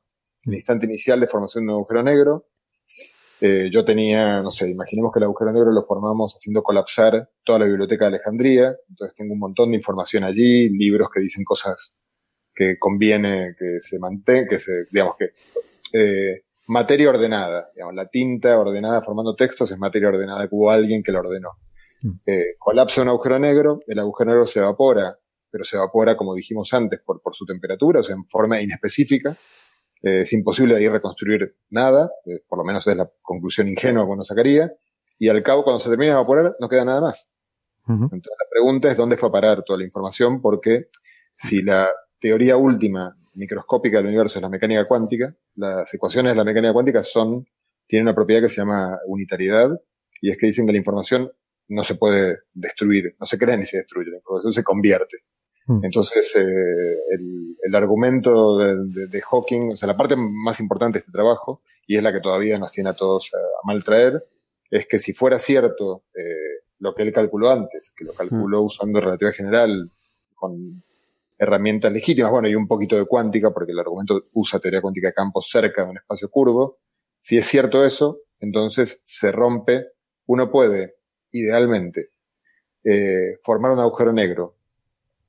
En, mecánica cuántica existen dos tipos de estados, unos estados que se llaman puros, que son estados que eh, básicamente eh, obedecen a, leyes probabilísticas como todo en la cuántica, pero son estados que evolucionan de una cierta manera, en la cual la, su probabilidad, digamos, solamente depende de las ecuaciones de Schrödinger y de las leyes de la cuántica, y luego lo que se llaman los estados mezcla, que son estados en los cuales eh, también hay cierta ignorancia sobre el estado del, del observador. Por ejemplo, eh, yo acabo de medir cierta propiedad de una partícula y sé que esa propiedad de la partícula que acabo de medir es compatible con dos posibles estados de otra propiedad. Entonces puedo concluir que la partícula que, resultante de mi medición bueno, tiene un cuarto de probabilidad de ser de un tipo y tres cuartos de ser de otro tipo, por lo tanto, en mis ecuaciones hago evolucionar esa incertidumbre que ya no es cuántica, sino que es eh, clásica, que ya no sé, digamos, este, eh, o sea, si yo tuviera infinitas partículas, un cuarto van a ser de un tipo y tres cuartos del otro tipo. Eso se llama un estado mezcla y hay un principio básico de la cuántica que dice que nunca un estado puro se convierte en un estado mezcla. en teoría uno podría fabricar un agujero negro con un estado puro, esa parte del argumento a mí siempre me resultó un poco oscura, pero en teoría nada impide que un estado puro con masa colapse y eh, la radiación térmica es, un estado mezcla. Entonces, eh, si fuera toda esta historia, si este relato fuera cierto, se viola la cuántica. A partir de allí, ese, yo creo que en, el campo de batalla de la, de la cuántica y la relatividad general, que tiene 80 años, eh, hay muchos lugares en los cuales se puede identificar las contradicciones entre una y la otra, pero quizás este ha pasado a ser, por lo menos desde que salió este trabajo hace 40 años, el caballito de batalla este, favorito, porque, bueno, porque es un modelo muy sencillo en el cual claramente, si la gravedad es totalmente correcta, la cuántica no puede ser correcta. Claro. Y luego ha habido, bueno, toda clase de intentos de solucionarlo, los cuales incluso se ha dudado de la gravedad.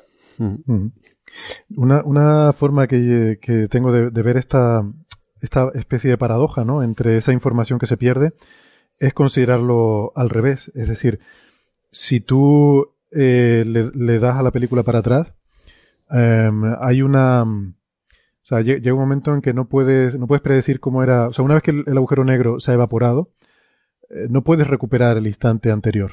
O sea, no puedes darle la película para atrás y, deducir qué es lo que había antes, a partir del estado final. O sea, un astronauta cae en el agujero negro y desaparece, y el agujero negro se evapora eh, y ya desaparece. No puedes, de ese universo sin astronauta ni agujero negro, no puedes darle para atrás y deducir que había un astronauta antes, ¿no?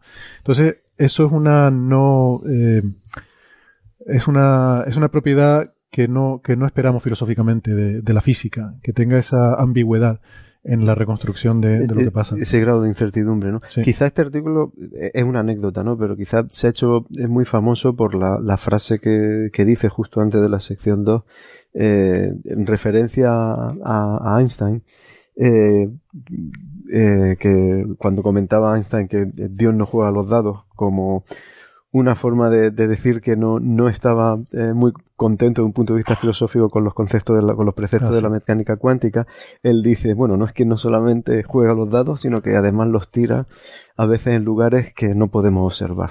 O sea, e, es, añadiendo a, a, ese concepto de la no predictibilidad de la cuántica, eh, esta incertidumbre que parece que va con la gravedad, eh, que de alguna forma pues puede esfumar información. ¿no? Sí, la, la, frase textualmente la tengo que Dios no solo juega a los dados, sino que a veces los tira en sitios donde no se pueden ver. bueno. Sí, la verdad que es brillante. Eh, es, muy provocativo, ¿no? Siempre, esa palabra en inglés que es wit, ¿no? Ese brillo que, no solo es listo. Y, es ingenioso, ¿no? Digo matemático, sino ingenioso. vale, eh, pues nada, seguimos, seguimos para adelante.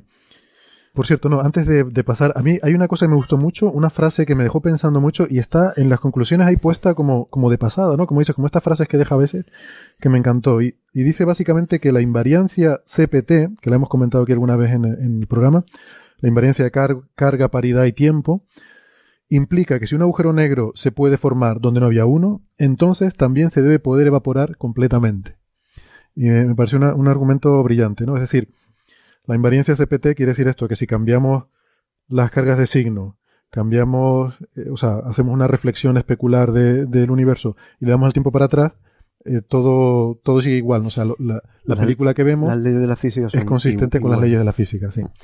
Y entonces, claro, bueno, la carga y la paridad aquí no son muy relevantes para la formación de, agujeros negros, pero eh, esta, esta propiedad de la física, que, que bueno, que sospechamos que es así, pues, pues implica eso, ¿no? Que deben poderse evaporar completamente los agujeros negros sin dejar ningún tipo de traza de, lo que había allí, eh, por el hecho de que se pueden formar donde no había uno. O sea, que esa pregunta mía de si queda una singularidad, pues no, no debe quedar singularidad. Lo cual sigue dejando esa, esa inconsistencia un poco extraña de que si antes había y ahora no hay, pero bueno. Bueno, la invariancia CPT tiene el rango de teorema, ¿eh? o sea, si, si, son válidos la mecánica cuántica y la relatividad especial, que la verdad que no tenemos ninguna, ningún indicio de que no lo sean, eh, se tiene que cumplir CPT. Ah, y evidentemente sí, tienes razón en observarlo así, la evaporación del agujero negro viola eh, mm. CPT, claramente. Eh, si al final el agujero negro también mencionaste al pasar el teorema de no pelo, que tiene un nombre un poco raro, pero es un chascarrillo de John Wheeler. claro, el astronauta que cae, o sea, cae un montón de astronautas, gente muy querida y que uno querría que mantenga su identidad, resulta que para el agujero lo único que le importa es la masa, M. Si hubiera sido ladrillo en lugar de agujero de, astronautas, es absolutamente igual. Y eso es incompatible con las leyes de la física. Eh, justamente echando la película para atrás uno se da cuenta que no puede ser que haya un sistema en el cual echando la película para atrás no pueda distinguir entre astronautas y ladrillos. Exacto. Si, si echas para atrás no sabes si escupes un ladrillo o un astronauta, ¿no? Efectivamente, esa es una muy buena analogía. Bueno, el artículo número 5, ya vamos a ir yendo un poquito más rápido, es eh, del año 82. Stephen Hawking, único autor. Ah, no, no vamos a ir un poco más rápido porque de hecho este es tu favorito, Alberto. Así que. si me permite. Creo que nos vamos a entretener un poquito. El número 5 se titula El desarrollo. Luego iremos un poquito más rápido con los otros entonces. Se titula El desarrollo de irregularidades en un universo inflacionario de, de burbuja única. Y eh, aquí habla ya de cuestiones cosmológicas importantes que son los años 80. Estamos en el contexto en el que se empiezan a plantear los problemas de la cosmología. Y en particular, en la primera frase del abstract dice, los problemas de monopolo, planitud y del horizonte se pueden resolver si el universo ta ta ta ta. O sea, estos son una serie de problemas que tenía la cosmología en aquel momento. Eh, de hecho, luego en la introducción numera, eh, a su vez, lo, esto lo desarrolla un poco más y numera cinco puntos que son los cinco problemas básicos que si, me permite los enumero rápidamente. por qué hay eh, muchos menos bariones que fotones en el universo, es decir, hay mucha más luz que protones, por ejemplo, hay muchos más fotones que protones. Eh, pero, pero vamos, del orden de 10 a la 10 o algo así. Número 2. ¿Por qué el universo es tan homogéneo e isótropo? Esto que se llama el problema del horizonte, ¿no? Si eh, a gran escala el universo no es el principio cosmológico que es, homogéneo e isótropo, donde quiera que miremos es, igual. Eh, si no estaban en, contacto causal, según, según pensamos, al principio del universo. Número 3. ¿Por qué la densidad está tan cerca del valor crítico que divide el universo cerrado que recolapsa del universo abierto que se expande para siempre? Resulta que el universo es prácticamente exactamente justo, tiene la densidad intermedia entre estos dos eh, regímenes. 4. ¿Por qué no hay más eh, monopolos superpesados formados cuando la gran unificación? Bueno, esto quizás es un poco más, más técnico. Y quinto, y creo que esta es la parte más interesante de todas, porque a pesar de esa homogeneidad a gran escala, isotropía, resulta que hay irregularidades que forman estrellas y galaxias, porque no es todo una sopa homogénea, sino que hay espacio vacío en medio, muchísimo espacio vacío, y de repente en un sitio una estrella. Muchísimo espacio vacío en un sitio una galaxia. Si el universo realmente fuera totalmente homogéneo, no habría nada, no habría galaxias, ni estrellas, ni personas, sino una cosa totalmente plana y totalmente homogénea, ¿no? Entonces dice que bueno, que estos cinco problemas, eh, uno de ellos lo resuelve la gran unificación, el explicar por qué hay muchos más fotones. El 2, 3 y 4 lo resuelve la teoría de la inflación, que ya se acababa de, postular. Aquí referencia a Good como eh, autor de esta teoría. Y entonces en este paper se centra en el punto 5 y lo resuelve. Es decir, de los cinco problemas de la cosmología había cuatro que ya parecían resueltos y el quinto, ¿por qué hay irregularidades? Eso es lo que no se sabía. Y aquí es donde aparecen las fluctuaciones cuánticas que son el origen de todo el universo y que tú mides. Eh, que medimos y que hemos medido hace poquito con Planck. Pues, que no se conocían en esta época, ¿eh? o sea, las predicen. No, este la detección de anisotropías es, del, del, satélite COVID del año 92. Esto es año 82, eh, eh, justo como, como acabas de decir, justo cuando eh, Alan Good y otros investigadores también de la misma época, pues proponen esta idea de, de que un universo inflacionario, un universo con una expansión muy rápida al principio, eh, pues eh, puede resolver estos eh, problemas. porque tenemos que recordar, estamos en el año 82, el, fondo de microondas lo conocemos del año 65. Eh, y Wilson, ¿no? Se sabe que hay una radiación de fondo. Hay una radiación que es muy, muy uniforme. pero no se sabía que tenía irregularidades, ¿no? conceptualmente, conceptualmente tiene que tener irregularidades, eh, porque, porque vemos estructura en el universo actual y esa radiación es una imagen de cómo era el universo antes. Entonces, eh, te tienes que entender, tienes que unir con física el universo de entonces al universo de ahora, ¿no? Y, bueno, pues eh, necesita necesariamente que exista un cierto nivel de inhomogeneidad eh, que sean, digamos, las semillas precursoras de todas las estructuras que hay en el universo. Este resultado de Hawking lo obtuvo casi en paralelo con, con otro eh, físico eh, que se llama Mujanov eh, y precisamente en 2015 tanto Mujanov como Hawking recibieron el premio Fundación BBVA Fronteras del Conocimiento por, por este resultado, por este por este artículo. Ellos, ambos de, forma independiente, tomando el concepto de inflación, la idea de, inflación, mostraron que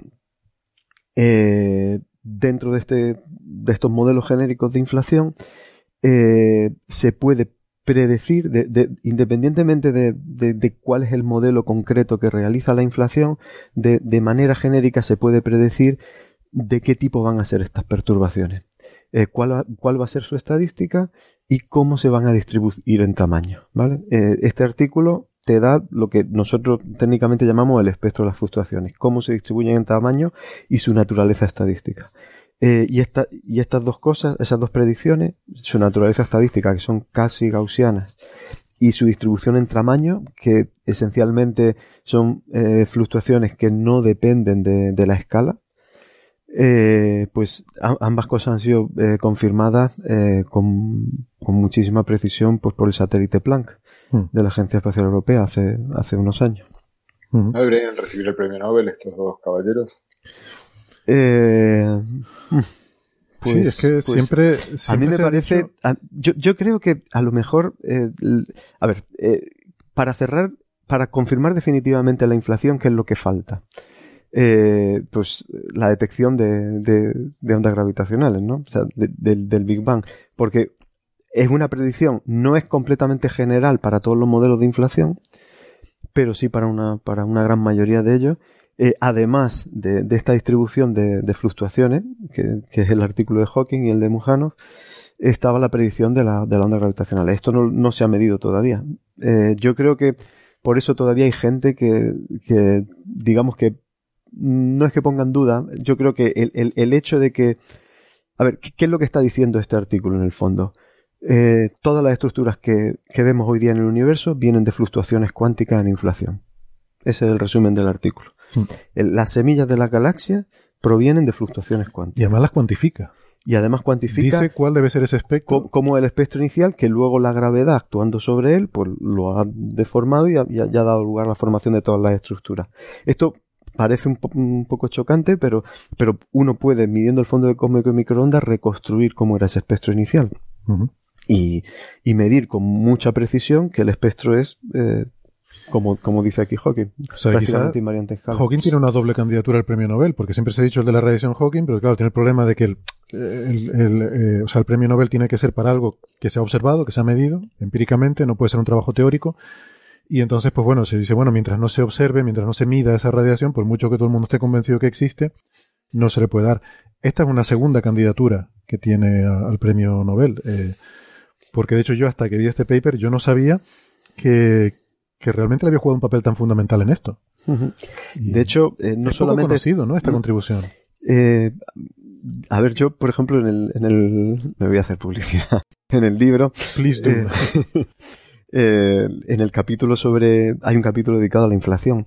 Y, y, no solamente este artículo, el de las fluctuaciones de Hawking y, de Mujanov, sino uno previo que hizo con Gibbons eh, unos años antes, en el año 77, que tiene que ver con el hecho de que eh, un, un, universo inflacionario, un universo que tiene, es, muy parecido a un universo con una constante cosmológica. Y es, es un universo que de forma natural tiene un horizonte, tiene un horizonte igual que ocurre con un agujero negro. Mm. Y en ese artículo era cuando ellos proponían eh, esta idea de que hay fluctuaciones cuánticas asociadas a un, a un universo que tenga un horizonte, y en particular el que puedes tener en inflación. El universo tiene radiación Hawking. Sí. Hacia fuera del universo. Sí. Que nosotros no podemos ver. Claro, estamos adentro del agujero. Estamos dentro del agujero. Estamos dentro. Es, es, muy, es muy impresionante esto, ¿no? Formalmente hay esa analogía, ¿no? Tan, tan marcada entre el interior de agujero negro y, y, el, el, cosmos a gran escala. Em, espectacular. Bueno, em, si quieren, pasamos a los dos últimos papers. No sé si tenías alguna otra cosa más que comentar sobre esto, Alberto. Eh, bueno, eso, es que intentando responder a la pregunta que planteaba José, ¿por qué no el premio Nobel? Yo ¿Tú, qué se lo darías? Eh, yo, yo, creo que todavía hay gente... el tema con lo que dices, disculpe, es que, es que, claro, inflación, específicamente inflación, probablemente hay otros otros tríos que quizás este sea acreedor, ¿no? Que Alan Good, no sé si Andrei Linde y Starobinsky. Starobinsky, entonces yo creo que la formación de estructura e inflación obviamente están relacionados, pero son dos cosas distintas y de una envergadura de, son de los grandes problemas de, de, digamos, del universo. O sea, eh, eh, la, idea, digamos, de, Hawking y Mujanov de la formación de estructura probablemente sea tan robusta que aunque el día de mañana se descubra que inflación no era correcto, sino que hay otra alternativa a inflación, siga siendo, eh, siga, siendo válida en ese contexto. O sea, yo no, yo no estoy tan seguro que con cada premio Nobel se tomen, la Academia Sueca se tome el trabajo de solo darlo cuando ya no queda ningún margen de duda de que nada puede fallar. Porque probablemente así no podrían dar nunca un premio Nobel. vale. Pero sí es cierto que eh, este, este, resultado es, eh, es, básico para, nuestra forma de entender cómo se forman las estructuras en el universo. Digamos, inflación como teoría, como mínimo como teoría efectiva, está, yo diría que está comprobada. Sí, o sea, si Uno, usa la hipótesis de inflación y reproduce eh, eh, como se dice, el, espectro de, fluctuación del fondo cósmico en microondas con un nivel de detalle que es increíble. O sea, que yo creo que hay pocas predicciones en la, ciencia que funcionen tan bien. Si luego inflación en realidad es una descripción eh, aproximada de, de, otra cosa, pues bueno, no, no, no, le quita mérito, creo yo, y no, no quita el hecho que yo creo que las personas que, que han pensado este, son ideas que han funcionado increíblemente bien. Se podría, de hecho, se podría incluso plantear como que ha, predicho esa, ese espectro de, de, las fluctuaciones del fondo de microondas que luego se han observado. O sea que desde ese punto de vista incluso ya puedes decir que tienes algo con una, con una, con una confirmación empírica, ¿no? Eh, bueno, en fin, tampoco es cuestión de meternos ahora a criticar al Comité Nobel, no vaya a ser que no, no queremos ponernos mal con esa gente, que igual, oye, algún día pues no, nos hacen algún favor aquí a algunos de los presentes, pero... Pero bueno, por lo menos se les ha reconocido aquí a nivel nacional eh, con este premio, ¿no? De, Fronteras del Conocimiento. Vale. Bueno, el paper número 6 se titula eh, así, Función de onda del universo, y es el más cuántico de todos, eh, con lo cual es el que yo menos he entendido. Pero, eh, en resumen, este, este artículo eh, me parece que lo que pretende es, o sea, en, física cuántica la, clave para entender un sistema es poder tener su función de onda, porque eso es lo que te dicta su evolución, por ejemplo, a través de la, de la ecuación de Schrödinger. Entonces, bueno, eh, aquí en el abstract dice que ellos proponen una, función de ondas para el estado fundamental del universo. Esto es que me hace mucha gracia. O sea, considerar el universo como un sistema cuántico, como un estado fundamental y estados excitados. Yo, yo no sé si ustedes están acostumbrados a trabajar en eso, pero yo es que es la primera vez que lo veía y me, resultó muy curioso, ¿no? Como si estuviera hablando de un átomo con sus niveles de energía y esas transiciones entre niveles de energía que, que puede sufrir. Pues aquí habla también de, de eso, ¿no? Del estado fundamental del universo. Dice que, que corresponde ese estado fundamental a un espacio de Sitter, que lo hemos explicado en alguna ocasión, pero bueno, lo recordamos, es simplemente un espacio de Sitter es, eh, un, es la, la, generalización del espacio plano de Minkowski a un espacio con curvatura. Eh, en este caso, el de Sitter es un espacio con una curvatura positiva, eh, que es un espacio con una constante cosmológica, y más o menos lo que responde a lo que refleja lo que es nuestro universo si no hubiera materia. Es decir, es un espacio que se expande de forma, eh, de forma acelerada, con una constante cosmológica. Eh, y luego está también el, caso contrario, que es el que hemos hablado más en el contexto de la dualidad de Maldacena, que es el anti de Sitter, que es el espacio opuesto, que no es el que mejor refleja nuestro universo, pero es más sencillo de entender y por eso se suele trabajar con él. Total, eh, no me enrollo mucho más. Lo que me resulta curioso de este artículo es que dice que el universo no está en el estado fundamental, no he entendido por qué hace esta afirmación, sino que está en un estado excitado. Y que, bueno, de hecho plantea dos posibilidades. Puede ser que dice que quizás esta función de onda le falten grados de libertad, que quizás no, está bien reproducido con, con la física que conocemos, o que vivimos en un estado excitado del universo. Lo cual me deja un poco preocupado porque en un momento anterior del paper, igual me estoy centrando en algo anecdótico, ahora les pediré a ustedes que comenten, pero lo dejo así planteado como pregunta. En una parte anterior del paper decía que estos estados excitados eh, se expanden a partir de cero eh, y recolapsan, aunque existe una pequeña probabilidad de que pueda ser eh, por efecto túnel pasar a un estado de universo de De Sitter. entonces, esto combinado con la otra afirmación de que no estamos en el estado fundamental del universo me deja un poco preocupado con lo que está pasando, porque sí que es cierto que estamos en un universo que se expande a partir de cero, pero no sé yo si, esto de que existe una probabilidad de que cambie espontáneamente por efecto túnel a otra cosa diferente eh, nos tiene que preocupar o no. Pero bueno, eh, igual lo he entendido todo mal, no sé. ¿Qué, ¿Qué, les parece a ustedes, Alberto? A ver, eh, esto es uno de los artículos, o sea, ya empieza, digamos, frontera, ¿no? De, de, abrir el campo, digamos, sería un poco la base de, de, de lo que se podría, o lo que él mismo llama en el artículo, cosmología cuántica, ¿no? Eh, perdón, no he dicho, este artículo es del año 83 en colaboración con James Hartle, que es el primer autor, y aquí Hawking es el segundo autor. Bueno, es orden alfabético. ¿eh? En, ah, esta disciplina, en física teórica, orden alfabético. Hartle, y Hawking, vale. Bueno. la verdad que no sé la, interna y la historia de este paper, si, en qué medida es. Es cierto que Hartle eh, siguió trabajando toda su vida en este tipo de cosas. Y Hawking no. Hawking ha trabajado mucho en esto, pero. Y, siguió colaborando con Hartle hasta hoy, digamos. El, el colaborador habitual de Hawking en los últimos años ha sido Hartle con otro coautor más, más joven que se llama Herzog. Eh, Tienen varios trabajos que siguen un poco esta línea. Para mí, digamos, probablemente sea un poco mi responsabilidad hablar de esto por, por, por temáticamente, pero yo tampoco entiendo mucho la... Eh, siempre me pareció un poco exótico esta forma de abordar la gravedad cuántica de alguna manera, que es un, poco la idea de esto, se basa en, eh, bueno, Hawking con Gibbons, eh, en, otro trabajo, había empezado a tratar de construir una, teoría de gravedad cuántica, básicamente siguiendo un poco, o sea, si uno sigue los principios que indica la, teoría cuántica de campos, uno se encuentra que hay problemas, entonces empezó, bueno, a, tratar de usar aquellas cosas que se podían usar y otras un poco sui generis. Y por otra parte, digamos, el verdadero pionero de la gravedad cuántica, no estoy muy seguro de que de la forma correcta de tratarla, pero el pionero, que, ya lo mencioné antes, es Bryce DeWitt. Bryce DeWitt fue, escribió tres trabajos, son los tres, este, son como parte 1, parte 2 y parte 3 de lo que fue el primer intento serio de, unificar la gravedad y la, hacerlas compatibles, la gravedad cuántica. Y como él trabajó mucho con, con John Wheeler, aunque yo creo que esto más bien lo hizo él, hay una ecuación, derivaron una ecuación, algo así como la ecuación de Schrödinger del universo, que se llama la ecuación de Wheeler de Witt. Entonces el paper este de Hartle y Hawking es algo así como resolver la ecuación de Schrödinger del universo, eh, que yo tampoco entiendo verdaderamente. Muy, muy pretencioso, ¿no?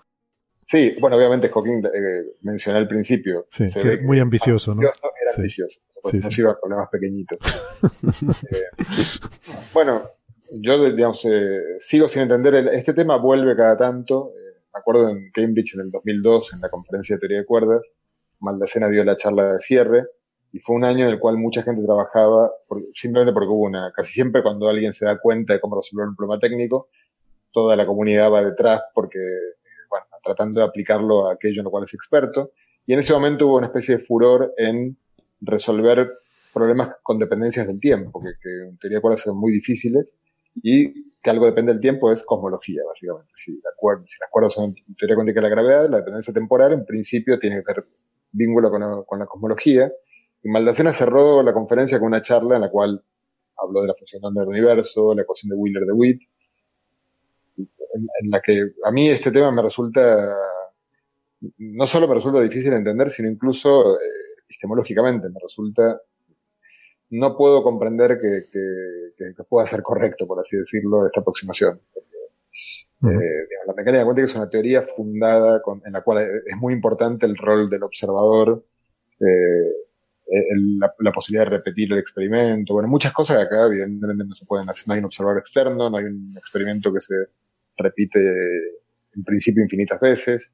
Claro. Eh, así que no, es mucho lo que puedo decir, solo que acá él, saca algunas ideas, eh, como la posibilidad de que el universo, que esto, eh, esto también es algo cualitativo importante, que el universo pueda haber surgido como una fluctuación del vacío y por lo tanto este, el problema de qué había antes del, Big Bang, la famosa pregunta de qué hay antes de que empiece el tiempo, nada.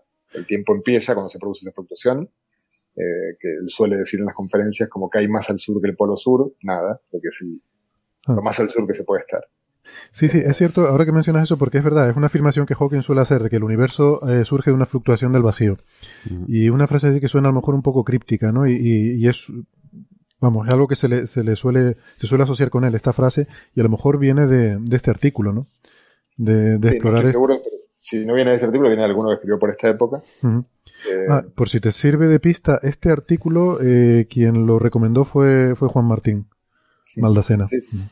Sí, no, yo, cuando dio esa charla, bueno, yo lo conozco hace mucho tiempo y a mí, me resultó sorprendente la charla que dio en Cambridge. No, no la entendí ni entendí la motivación siquiera que lo llevaba Seguramente le, sí, algo, le llamó la atención y le gustó sí, sí, de este artículo. es que en esto que, ya es, que se llama cosmología, string cosmology o cosmología cuántica, también, digamos, eh, bueno, depende si uno aplica teoría de cuerdas o no, se, hay, hay, una cuestión conceptual con la cual es difícil estar de acuerdo, pero obviamente nadie tiene última palabra, ¿no? Pero que cuando uno busca, si uno, si uno hace la medición de una propiedad de un átomo, y entonces la, teoría cuántica te dice que tienes una probabilidad X, P de, de obtener algo, pues tú puedes hacer un montón de veces el experimento y verificar la probabilidad.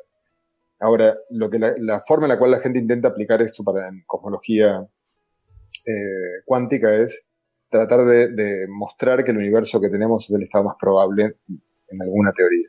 Y la verdad es que siendo el universo nuestro único, por lo menos el universo observable, podría ser perfectamente el universo más improbable de todos. O sea, no, y, da igual, porque es el que estamos nosotros. Entonces yo no entiendo mucho el esfuerzo por tratar de construir argumentos teóricos que fundamenten que en algún espacio y alguna, eh, alguna condición que hace que nuestro universo sea favorecido, porque... No tiene por qué. No tiene por qué ser así, no, no tiene por qué ser así. Claro. Vale, pues entonces ya por último, y por cerrar esta, esta playlist eh, del Consejo de Sabios, tenemos el artículo número 7, que este a mí sobre todo me interesa además resaltarlo porque es del año 2016, un artículo muy reciente, lo cual refleja, eh, como, como, hemos dicho, la, esta trayectoria de Stephen Hawking, que es un hombre que a pesar de que hizo grandes contribuciones tan fundamentales en los 70, en los 80, ha seguido estando activo, incluso hasta una edad muy avanzada, a nivel de, hacer contribuciones realmente fundamentales, como consideran estos, eh, estos expertos, que es este artículo, ¿no? El que se titula Pelo suave en agujeros negros, que, bueno, esto tiene que ver con lo de el teorema de que los agujeros negros no tienen pelos, y, y es un artículo en el que hace una revisión del problema de la información, eh, a mí me gusta sobre todo porque tiene una, primera frase, no, no, me resisto, les voy a leer la primera frase del abstract de este artículo y verán lo que les digo cuando digo esto de que cada vez me cuesta más entenderlo según he ido avanzando cronológicamente en la playlist. La primera frase dice, voy a traducir así como buenamente pueda. Se ha demostrado recientemente que la supertraslación, las, perdón, las simetrías de supertraslación de Bondi, Van der Burg, Metzner, Sachs implican un eh, número infinito de leyes de conservación para todas las teorías gravitacionales en espacio-tiempos asintóticamente minkowskianos. Bueno, yo leí esta frase y dije, mm, a ver, esto tiene dibujitos. Y he estado pasando páginas y no hay dibujitos. Bueno, sí, sí que hay dibujitos, pero tampoco los entiendo. Entonces, por lo que he podido colegir de la introducción, eh, porque de hecho además es muy divertido, el primer párrafo eh, habla sobre el paper 4, que era el del derrumbe de la predictibilidad en el colapso gravitatorio, diciendo, bueno, en aquel paper eh, uno de los autores dijo que, bueno, que la singularidad realmente ahí se rompía la predictibilidad y ya todas las leyes de la física dejaban de funcionar y se perdía la información pero en realidad ahora parece que hay indicios de que esto entraría en conflicto con la mecánica cuántica. O sea, está hablando de la paradoja esta la información de la que hablábamos, ¿no? No puede ser, por una parte, la, la, física de la gravedad que conocemos nos dice que los agujeros negros destruyen la información, pero la mecánica cuántica nos dice que eso es imposible. Eh, entonces, lo que dice es que debe haber alguna forma de reconciliar estos dos puntos de vista. Y aquí, eh, bueno, es cuando hablan de esta idea del eh, la, esa placa holográfica que es el horizonte, en el cual de alguna forma queda registrada la información de lo que pasa, de las cosas que entran al agujero negro, ¿no? Que de alguna forma ese astronauta que entra en el agujero negro, eh, hay una diferencia entre que entre un astronauta o que entre un ladrillo de la misma masa, lo que hablábamos antes, porque la huella que dejarían sobre el horizonte sería distinta. Habría unos bits cuánticos en, en el horizonte, en esa superficie que rodea al agujero negro, en la que quedaría registrada esa, esa información. Em, o por lo menos mm, deja entrever que esa sería una posibilidad para resolver la paradoja, ¿no? Em, y, habla de teoría de cuerdas, de que, de que hay indicio en teoría de cuerdas de que esto sea así, pero también deja una frase diciendo que, bueno, que aunque resultara que la teoría de cuerdas no es la, la, la teoría última que describe la naturaleza, aún así, este resultado probablemente eh, sea, sea robusto, eh, sea un resultado aplicable a, a, esta situación. Que por cierto es algo que he oído a mucha gente comentar sobre la teoría de cuerdas, ¿no? Que aunque no sea la teoría final que lo resuelve todo, pero que hay cosas en la teoría de cuerdas como resultados parciales que sí que son muy útiles para entender la, el, acoplamiento entre gravedad y física cuántica, ¿no? Entonces, bueno, rápidamente, no sé si tienen algún comentario sobre, sobre este paper. Yo creo que esto es parte de la serie, esta discusión que hay ahora mismo sobre la la paradoja de la información, ¿no? ¿Qué pasa con la, con la información que cae al agujero negro y, y que, cuál es el destino último de esta información cuando se evapora? Sí, yo, yo quizás lo, algo importante para comentar cuando eh, Maldacena conjetura eh, la correspondencia ADS-CFT, lo que se llama la conjetura de Maldacena. En la, en la conjetura de Maldacena, si bien no en nuestro universo ni con agujeros negros astrofísicos, hay agujeros negros teóricos, digamos, en los cuales eh, lo que nos dice Maldacena es que la descripción, todo lo que ocurre en el agujero negro, se puede ver en, la, en infinito, digamos, mirando una especie de pantalla en infinito que tiene una imagen holográfica del agujero negro. Pero claro, en la pantalla en infinito no hay gravedad, son teorías de las habituales de la, de la física. Entonces, eh, básicamente, eh, Maldacena dice la, esa descripción en la pantalla, eh, la conozca yo o no la conozca, estoy, estoy simplificándolo mucho, pero, pero creo que el concepto se va a entender. Eh, dado que está dado por las teorías de la física que no involucran la gravedad en las cuales no aparece este problema de la información, no hay manera de que se pierda información. No puede ser. El, proceso de pérdida de información tendría que tener una imagen holográfica y no existe ninguna imagen holográfica de eso, por lo tanto no puede ocurrir. En el año 2004, Hawking sacó un trabajo, yo diría que, fue polémica la, forma en la que lo hizo.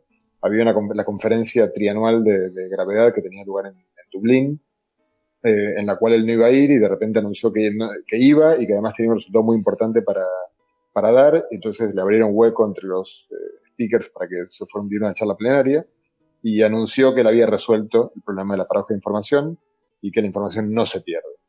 La, la posición habitual de Hawking frente a ella era que la, que la, información se pierde y que hay un problema con la cuántica o hay un problema, pero que la información se pierde.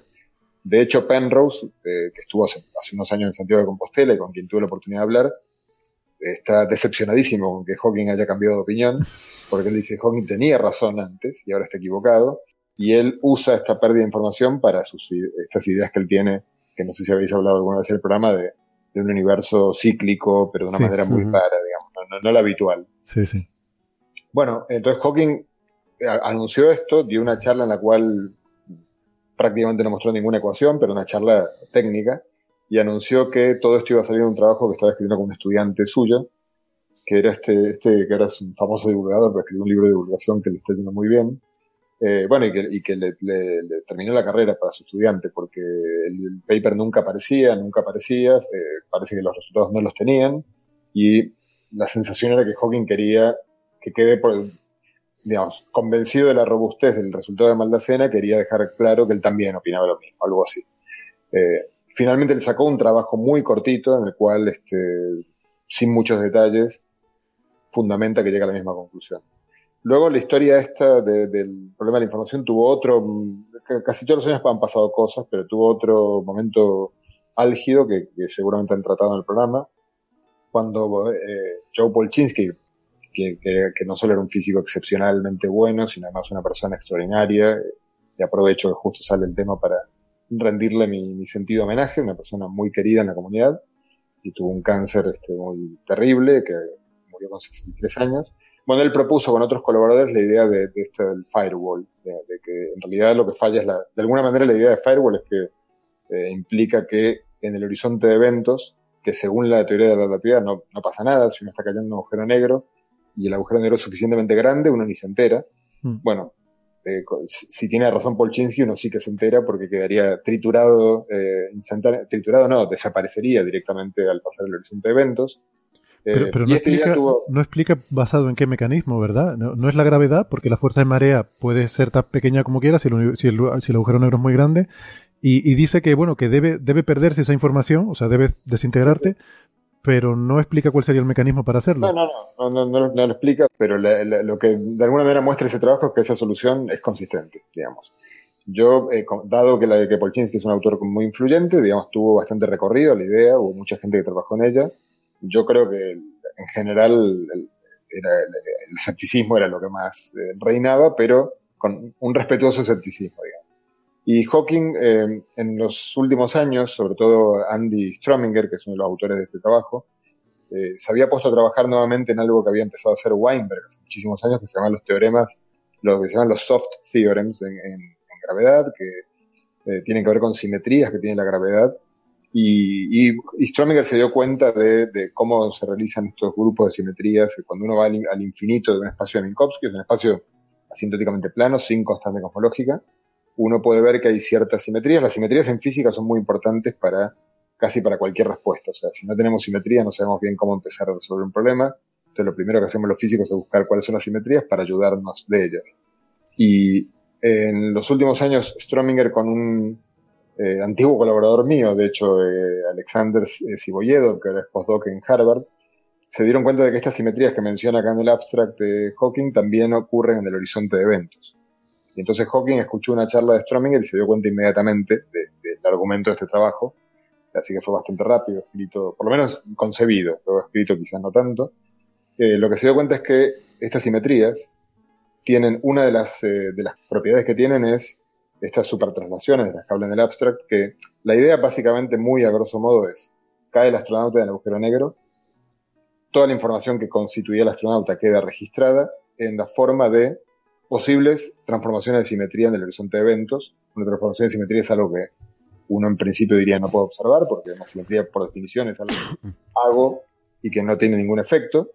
Pero lo que haría esta transformación de simetría de las supertraslaciones es producir una demora en la salida de la información de ese punto del horizonte. Entonces, todo lo que fue el astronauta se registrarían demoras, digamos, de, la radiación saliente, cada una saldría con un cierto delay original que, decodifica un poco lo que es el astronauta, pero lo que argumenta Hawking, que por estos días sacó un anuncio periodístico que a todo el mundo porque dijo que, los agujeros no existen. Este, y, que todos luego los que hacemos comunicación científica tenemos que abordar a la gente que nos venía desesperada con cómo que no existen. Si, mm. Bueno, se refería a que, eh, a que el horizonte de eventos, que en realidad la información, el argumento de él es que la información se mantiene en forma de estas demoras, se reemiten las demoras, pero como es imposible reconstruir, eh, digamos, saber qué demora corresponde a qué bit del astronauta, es eh, imposible reconstruir la información. Eh, y lo, bueno, lo, asoció a, fenómenos como el de la meteorología y sistemas no lineales en los cuales uno no puede reconstruir la información, no porque se rompa la predictibilidad, sino porque son sistemas muy altamente no lineales que hacen que eh, situaciones muy cercanas, en, eh, muy parecidas, con el tiempo. Divergen. Sí, sí, sí. Vale, vale. Esto, esto, fue cuando dijo en el congreso este de, de, Estocolmo, ¿no? Que si tiras una guía telefónica, un agujero negro saldría en la radiación Hawking, pero de una forma totalmente scramble, ¿no? Totalmente mm, eh, revuelta, revuelta eh, sin posibilidad de volverla a reconstruir. eh, bien, bien. Bueno, pues yo creo, esto que tú has dicho, ¿no? De, que dijo, hizo esta afirmación y generó un montón de revuelo mediático, parece que le, suele pasar a menudo. Eh, claro, habla muy poco y, entonces cuando habla sus palabras tienen un poder infinitamente mayor, se amplifica eh, según cuanto menos las uses, cualquier cosa, cuanto menos la uses, más poder tiene cuando lo usas, ¿no? Y esto es lo que pasa con las palabras. un gran sentido del humor. Le gusta, le gusta también, este, provocar. y es bastante provocador, sí. Y recuerdo que en el Starmus eh, de, hace dos años, donde bueno tú y yo estuvimos, Alberto, recuerdo un comentario de, de Neil deGrasse Tyson diciendo, bueno, estaba hablando, ¿no? Y se dirigió a Stephen Hawking y dijo, por favor, Stephen, la próxima vez que vayas a hablar con la prensa, avísame primero, porque cada vez que este caballero dice algo en su oficina de Cambridge, inmediatamente viene una avalancha de periodistas a mi oficina en Nueva York a preguntarme por lo que ha hecho Stephen Hawking. Y yo digo, pues no tengo ni idea. Sí, yo creo que es una combinación de, primero del poder que tiene sus palabras por ser escasas y segundo también lo que dice lo que dice José de que tiene un sentido del humor ah, todo el mundo lo dice no muy sarcástico también muy irónico y y se en fin le gusta reírse mucho de todo. Bueno pues si quieren podemos ir concluyendo este repaso esta playlist eh, de lujo que, hemos traído les hemos traído para hoy. Em, si quieren concluyo con algunos comentarios de estos eh, sabios que nos dieron junto con con esta selección de trabajos. Déjame decir una cosa antes de que termines, porque si no, pues, quizás me quedes. Eh, como tu programa es muy escuchado por, por muchos mucha gente, digamos, que, me, comenta, eh, por ejemplo, la, vez, la, vez, que yo estuve en tu programa, y muchos físicos en particular, eh, me, gustaría aprovechar para decir, todos estos trabajos que hemos, que hemos revisado muestran el calibre de, de como científico, que es incuestionablemente uno de los físicos más importantes de las últimas décadas quizás en su campo probablemente el más importante. Digamos, muchas de las cosas de las que estuvimos hablando son, tienen que ver con el universo, con los agujeros negros, con eh, ideas muy básicas sobre el universo en el que vivimos. Y desde que Hawking se convirtió, pasó a ser un comunicador científico también muy relevante, eh, yo he escuchado con mucha sorpresa colegas míos eh, cuestionar o creer, claro, obviamente cuando uno empieza sale a la palestra de la comunicación científica, uno, bueno, entra un poquito en el mundo del espectáculo, por así decirlo, entonces cuestionar la calidad de él como científico por esto, Eh, incluso tengo muchas historias para contar al respecto muy, muy desagradables y la verdad que a mí me, me, sorprende mucho porque creo que espero que el programa este contribuya y se lo daré cuando lo edites y esté listo, se lo daré a cualquiera que, que haga ese tipo de comentarios, que no comprenda que estamos hablando de un enorme científico que dedicó una parte de su vida a comunicar la ciencia, lo cual también está muy bien. Sí, de hecho, mm, para mí yo creo que una de las justificaciones también de, de hacer este, este trabajo y este esfuerzo, creo que era también por, por reflejar eso, ¿no? O sea, el Stephen Hawking investigador y, y, su trabajo científico que, que, que, es increíble porque yo también he recibido muchas veces esa pregunta, ¿no?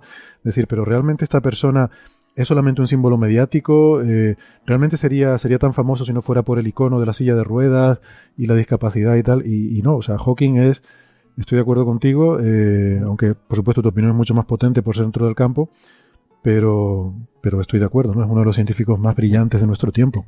Suscribo lo, que, lo que habéis dicho los dos. Y espero que, que guste a, a, a, los oyentes este repaso que hemos hecho por, porque a lo mejor son aspectos que no son tan conocidos, ¿no? Se, se conoce sí. al Hawking mediático, se conoce Se ha hecho una Hawking, película de su vida, se, pero realmente su película, trabajo se conoce. Se conocen sus su libros de, de divulgación pero, pero bueno, que detrás de, de todo eso hay eh, un científico que, que, ha, que, ha, obtenido resultados en campos muy variados y, y, y, y, como comentáis, pues en muchos casos abriendo líneas de investigación. Uh -huh. E incluso hasta recientes, ¿no? Que, uh -huh.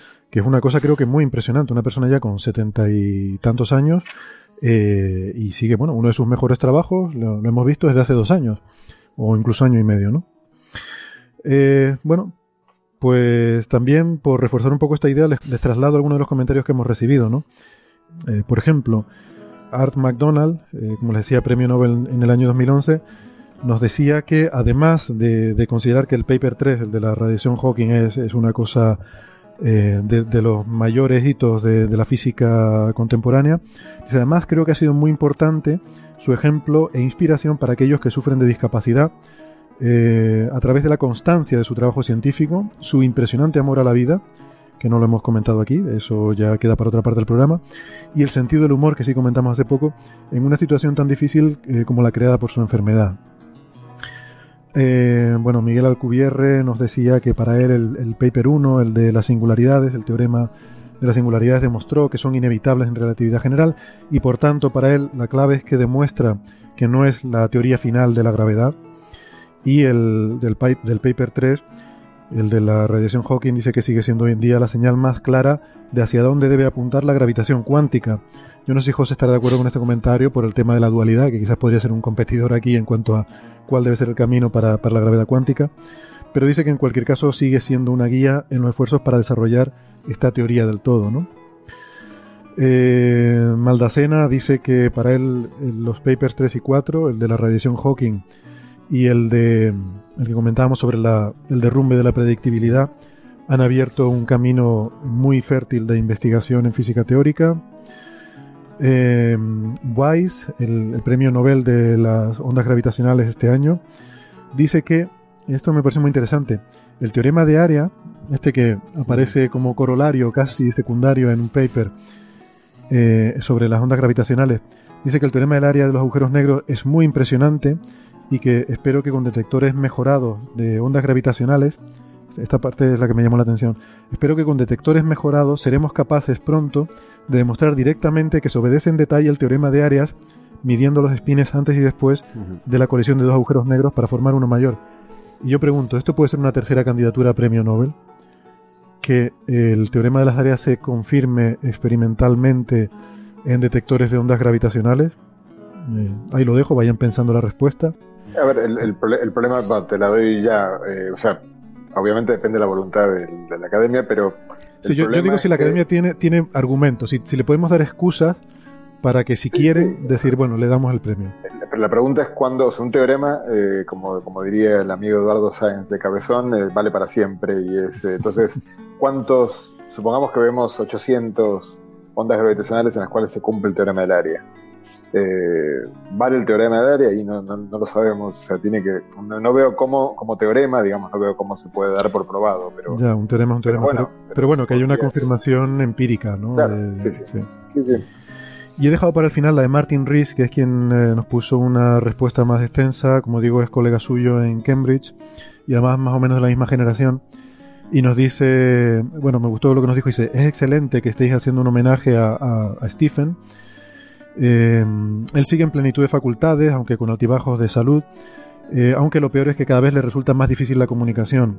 Y aquí yo añado que he leído que se están probando nuevas técnicas para intentar pues que, pueda comunicarse, que pueda incluso conducir, tener cierta autonomía con su silla de ruedas y hay, experimentos ahí que se están haciendo para desde cosas realmente fascinantes como medida directa de actividad neuronal eh, para poder a partir de ahí traducir eso a, algún tipo de mecanismo. Pero bueno, sigo con la respuesta de, Martin Rees. Eh, nos dice que, por ejemplo, que, como estudiante, esta es una, perspectiva interesante, ¿no? Eh, probablemente esto ya aparezca en la película o, o demás, pero Dice que era una persona bastante. Él usa la expresión laid back en inglés, ¿no? Que es así como muy relajado, muy. Que, que vamos, que no era el típico empollón que estaba todo el día en la biblioteca estudiando y tal, sino una persona que le gustaba disfrutar de la vida, eh, aunque era muy brillante, ¿no? O sea, tenía, tenía ideas brillantes y no, no era pues el típico que, tenía que estudiar mucho y trabajar mucho para sacar buenas notas y para, y para destacar. O sea, que destacaba más por su, por su talento que, que, a lo mejor por, por ser extremadamente trabajador. Eh, aunque luego realmente la, perseverancia que ha demostrado luego a lo largo de su carrera, eh, creo que si, si, había alguna duda al respecto de que realmente una de las dos cualidades pues ha quedado disipada, ¿no? Sigo con el mensaje de Martin Rees. Dice, en 1974 fue, fue elegido para la, Royal Society eh, a una edad excepcionalmente joven, con tan solo 32 años. Esto me, resultó muy impresionante.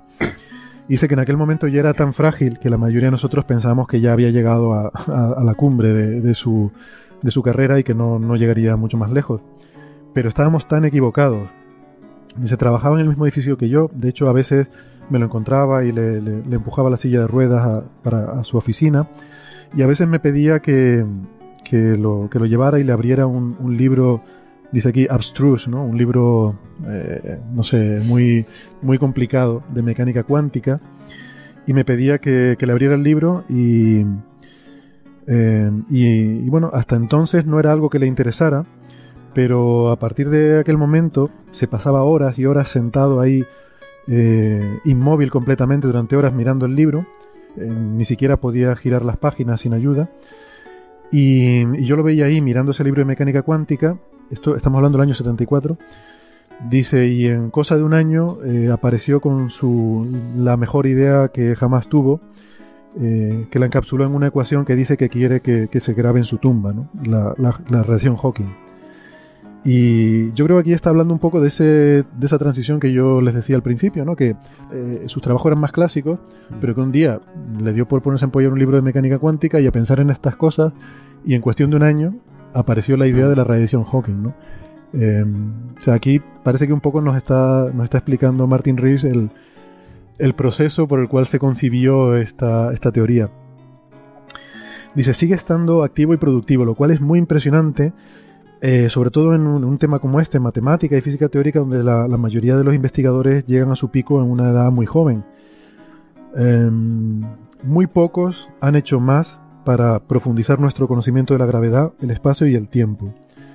No se le ha dado el premio Nobel porque no se ha podido medir la radiación Hawking, pero sí el premio Milner a investigaciones teóricas, ¿no? que también es un premio, digamos, el equivalente para, trabajos teóricos donde el premio Nobel no, no es accesible. ¿no? Bueno, y déjame decirte, eh, hay un premio que, a mí me gusta en las charlas de divulgación comentar, que es la medalla Copley, que se da, en, se da en el Reino Unido desde hace algo así como dos siglos y medio, es el premio científico más antiguo de la humanidad y que se da uno por año en cualquier área de la ciencia, con lo cual es más, difícil de sacar que el premio Nobel, eh, porque es uno solo, a una sola persona. De hecho, creo que lo compartieron, hubo algún año muy especial en el que lo compartieron. Por ejemplo, creo que, si no me equivoco, espero no estar cometiendo un error histórico, Faraday y Gauss, por ejemplo. O sea, Casi nada. Lo, ha ganado Darwin, pero digo, eh, y él, él y Penrose, por ejemplo, han ganado la medalla Copley. Eh, yo creo que está por arriba. Eh, lo, estoy, perdona, estoy chequeando. Faraday y Poisson. Lo, Faraday, y Poisson. Bueno, me acordaba que era Faraday con alguien más, que uno diría, pero, o sea, Faraday es uno de los de los físicos del siglo XIX.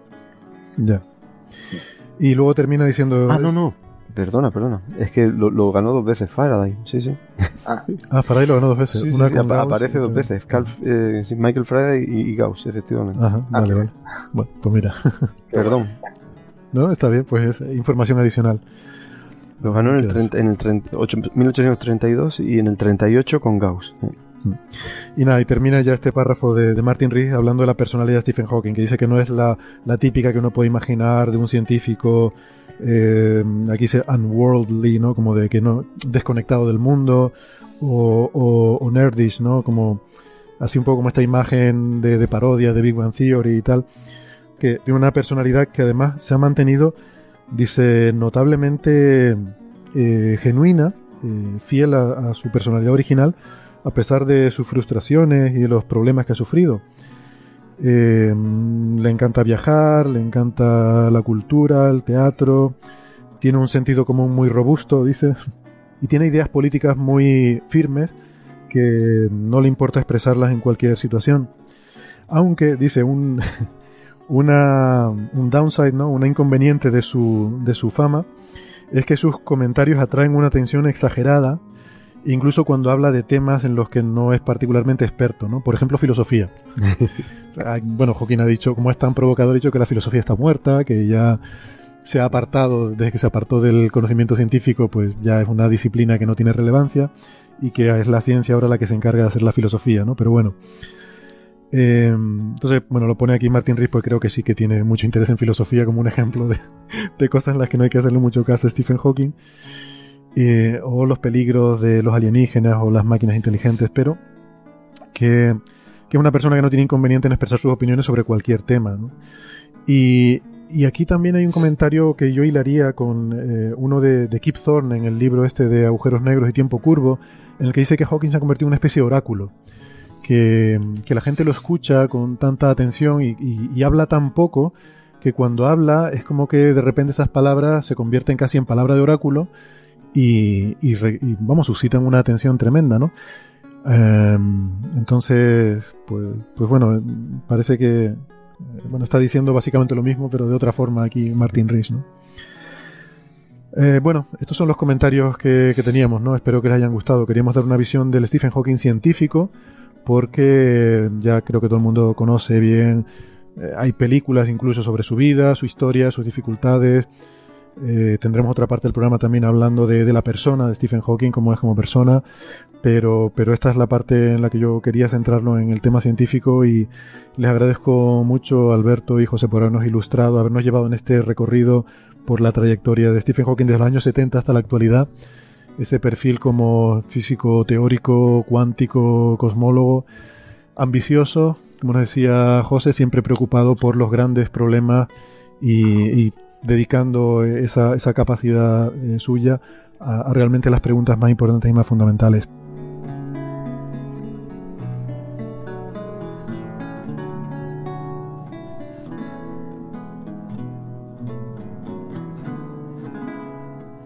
Comenzamos aquí esta segunda parte del programa donde vamos a hablar de aspectos más personales de la vida del profesor Stephen Hawking, para ello nos acompaña eh, aquí en la sala Omega tenemos a Gary Israelian. Hola Gary. Hola, hola Héctor.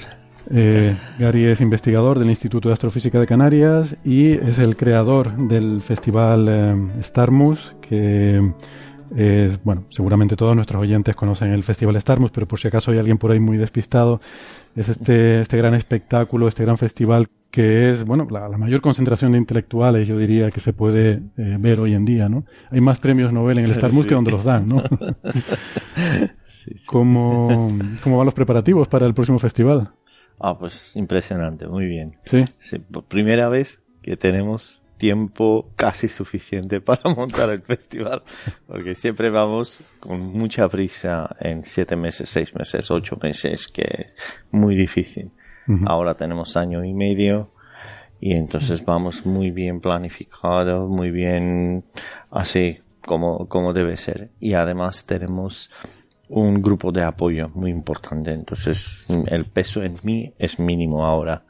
Solo me encargo de ciencia, de programa del festival y todo esto, ¿no? Entonces tenemos un, y eso es importante. Y claro, ahora vamos a dedicar el festival a 50 años de, de Apolo 11 y 100 años aniversario de IAU. Y también son 60 años de que primera vez un objeto chocó con la Luna, hecho por manos, el Luna, Luna 2. O sea que va a ser muy astronáutico esta Muy astronáutico, muy astronómico. Ese festival es un 99% astronomía y espacio, al tope. Este, vamos. Perfecto. Eh, pues otro día hablaremos con más calma sobre, sobre el Starmus. Tengo mucha curiosidad porque nos cuentes. Bueno, pues eh, tanto eh, Gary como José conocen personalmente al profesor Hawking. De hecho, Gary y yo puedo, creo que puedes decir que eres amigo personal, incluso, de, de Stephen Hawking. José ha coincidido con él también en algún viaje que has hecho y que ha hecho Stephen Hawking a Galicia, entiendo, cuando hizo el Camino de Santiago, ¿verdad? Sí, tuvo una semana aquí en Santiago. Bueno, yo lo había visto varias veces por, por, en conferencias varias, pero cuando vino aquí a Santiago estuvimos una semana en la que yo estaba eh, a cargo de, su visita, así que fue, bueno, obviamente el nivel de, intimidad creció muchísimo.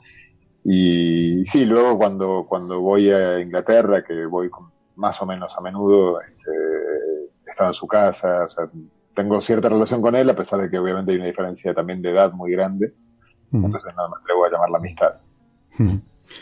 Y, bueno, tú creo que has coincidido en, bueno, en, congreso, en, conferencias, porque estuve eh, al final de mi tesis haciendo estancias en Cambridge y bueno, pues en algún, alguna charla eh, que dio él por allí, pues sí, sí he coincidido y, cuando hizo la visita al, Instituto de Astrofísica, eh, aparte del, del, Festival Starmus, pues todos los, investigadores del, del instituto oh. tuvimos la oportunidad de, bueno, al menos de, de acompañarle en esta visita.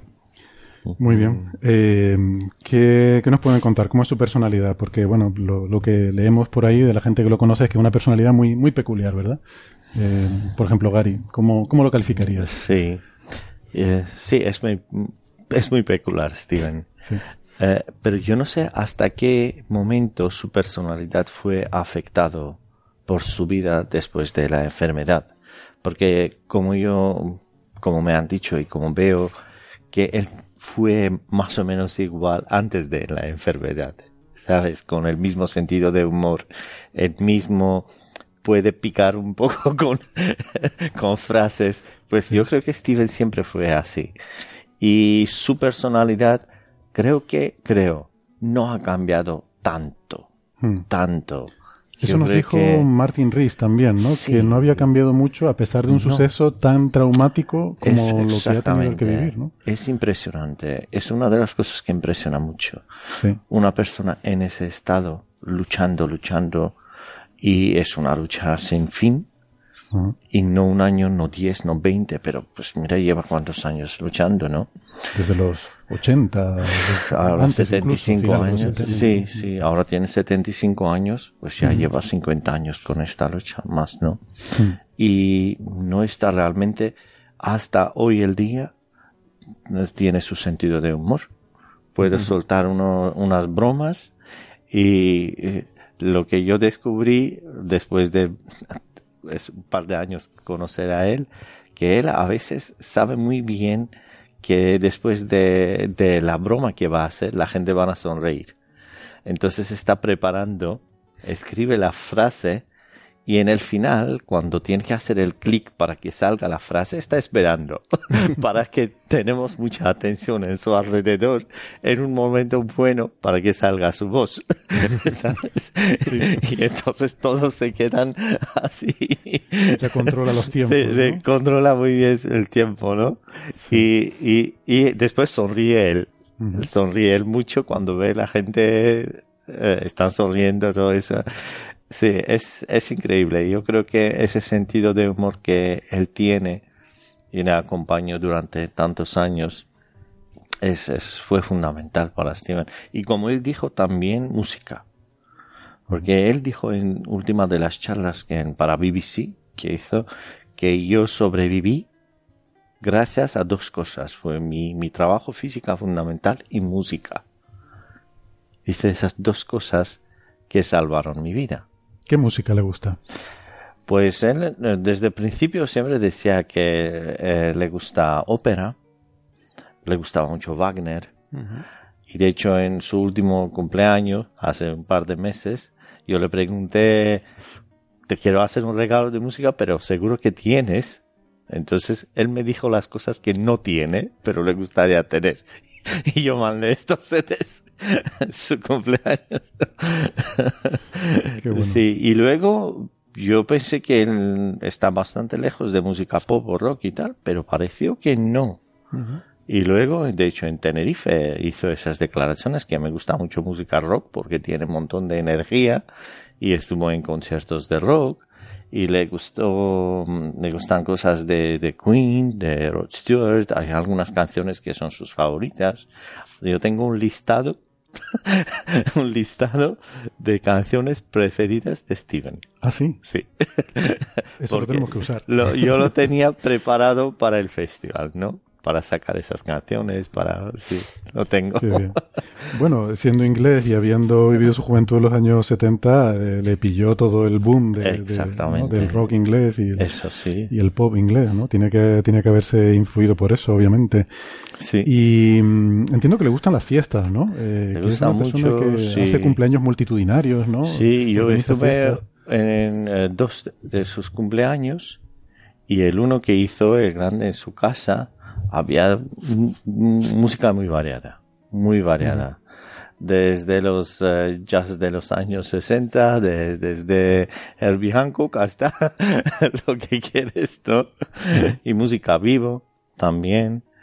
Quiero, quiero preguntarte cómo es la casa de Stephen Hawking, ya que has estado, porque me imagino que, que, tiene, que tiene que ser interesante, ¿no? A veces la casa muchas veces dice mucho de la personalidad de, de alguien y sobre todo una persona que tiene que adaptarla. Muy modesta la casa. A mí me sorprendió cómo modesto es la casa de Stephen.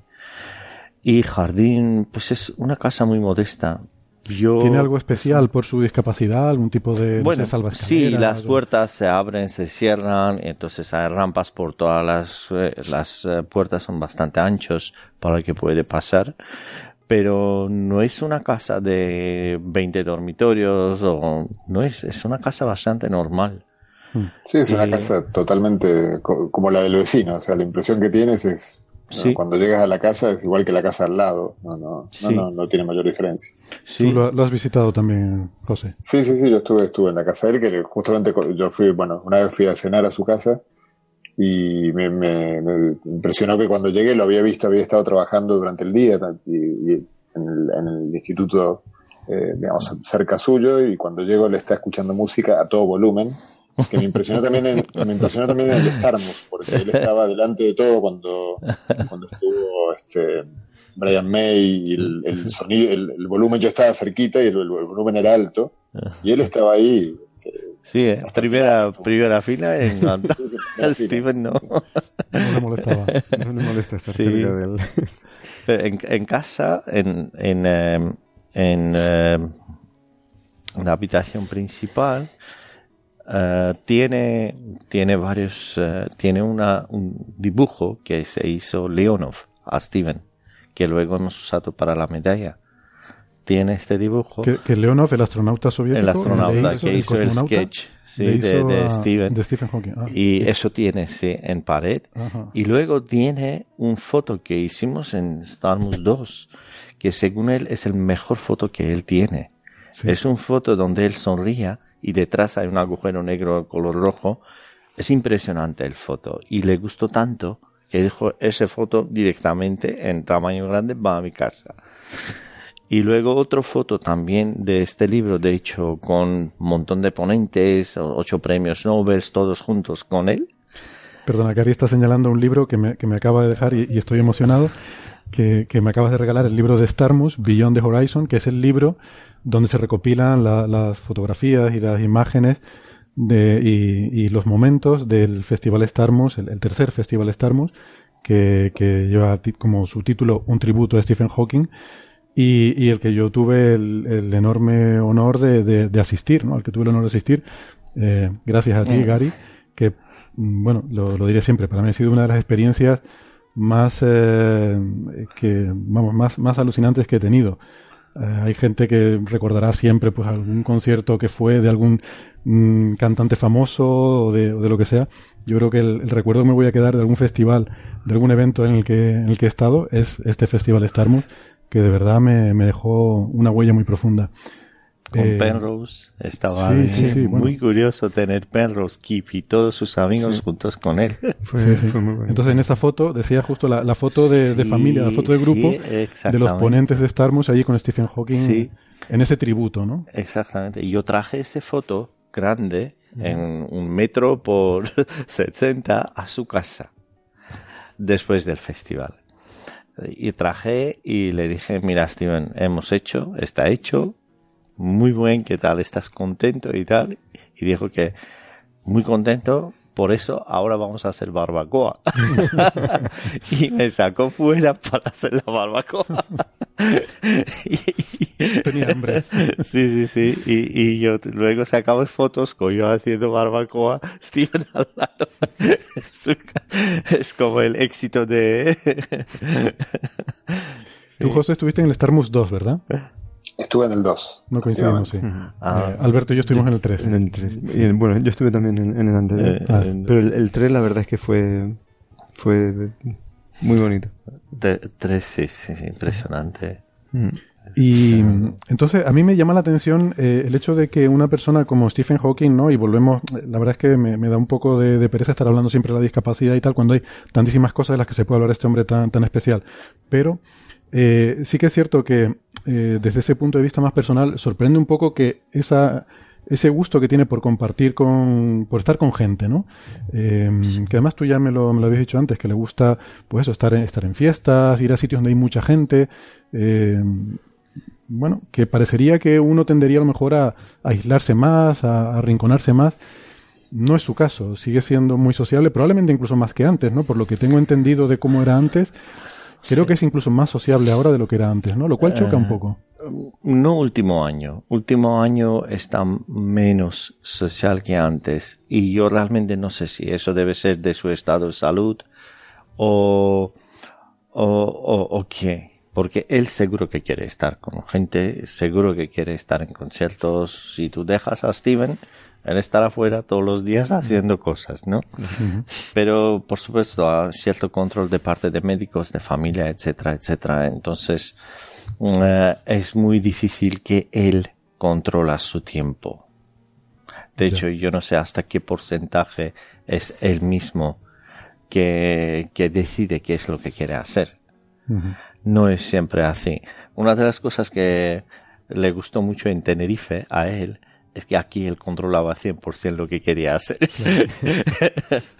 aquí, por eso le gusta tanto viajar. por eso le gustó mucho. Aquí tenía 100% de control todos los días, que decía, mañana quiero ir ahí, pasado mañana hacemos esto, y, de hecho, y fue así. ¿Tú, ¿Tú, compartes también, José, esa Sí, y, esto, que dice eh, a mí me, impresionó mucho. Yo la primera vez que lo vi a él fue eh, hace 20, 24 años, eh, que es un viaje en el cual él finalmente, es un viaje que él recuerda mucho, pues fue a Chile y luego de ahí fue a la Antártida, que es una cosa que él comenta mucho, que es una de las experiencias. Yo no fui lamentablemente a la Antártida, era, era el grupo de jóvenes estudiantes de doctorado que no fue autorizado a subirse al avión militar que lo llevó a la Antártida, pero sí que estaba, digamos, con la, con yo, mis amigos chilenos que organizaban, digamos, todo, y era impresionante como él básicamente eh, cualquier cosa que uno que uno propusiera él se apuntaba digamos.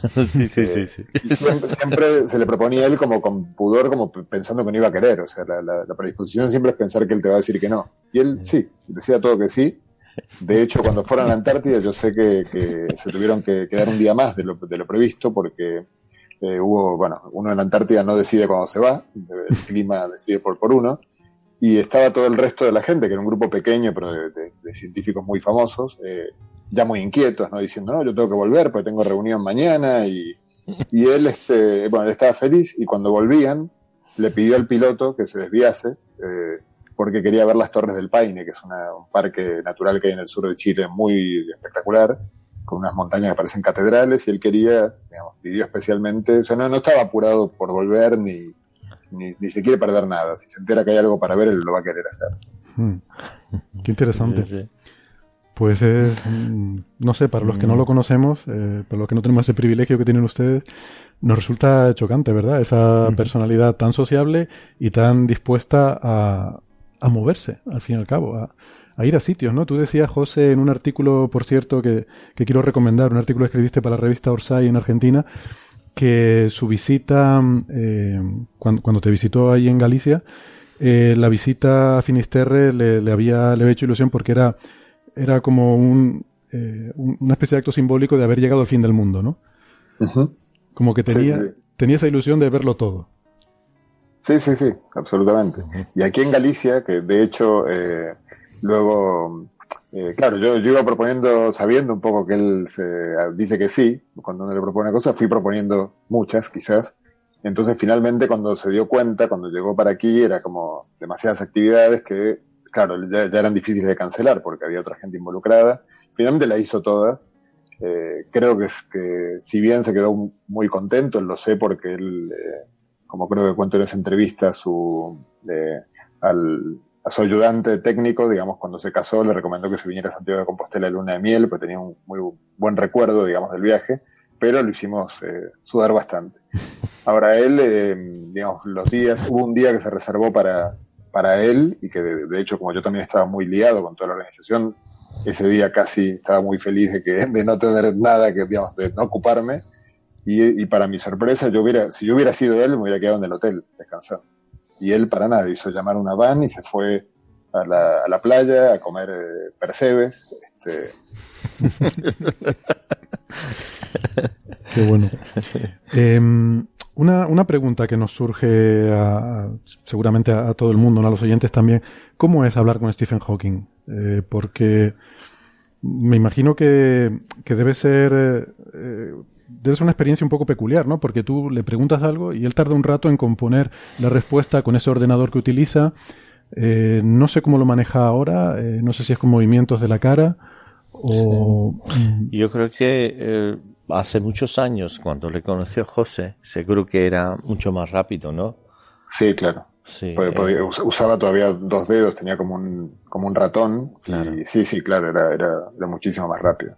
Sí. Fue, fue decayendo. Yo hace unos dos o tres años que no lo veo. Creo, creo que la última vez que lo vi fue en el Starmus, entonces no sé muy bien cómo está ahora, pero ya era, eh, sí. digamos, ya era cansador, o sea, digamos, un ritmo de una o dos palabras por minuto cuando sí. hablé yo con él.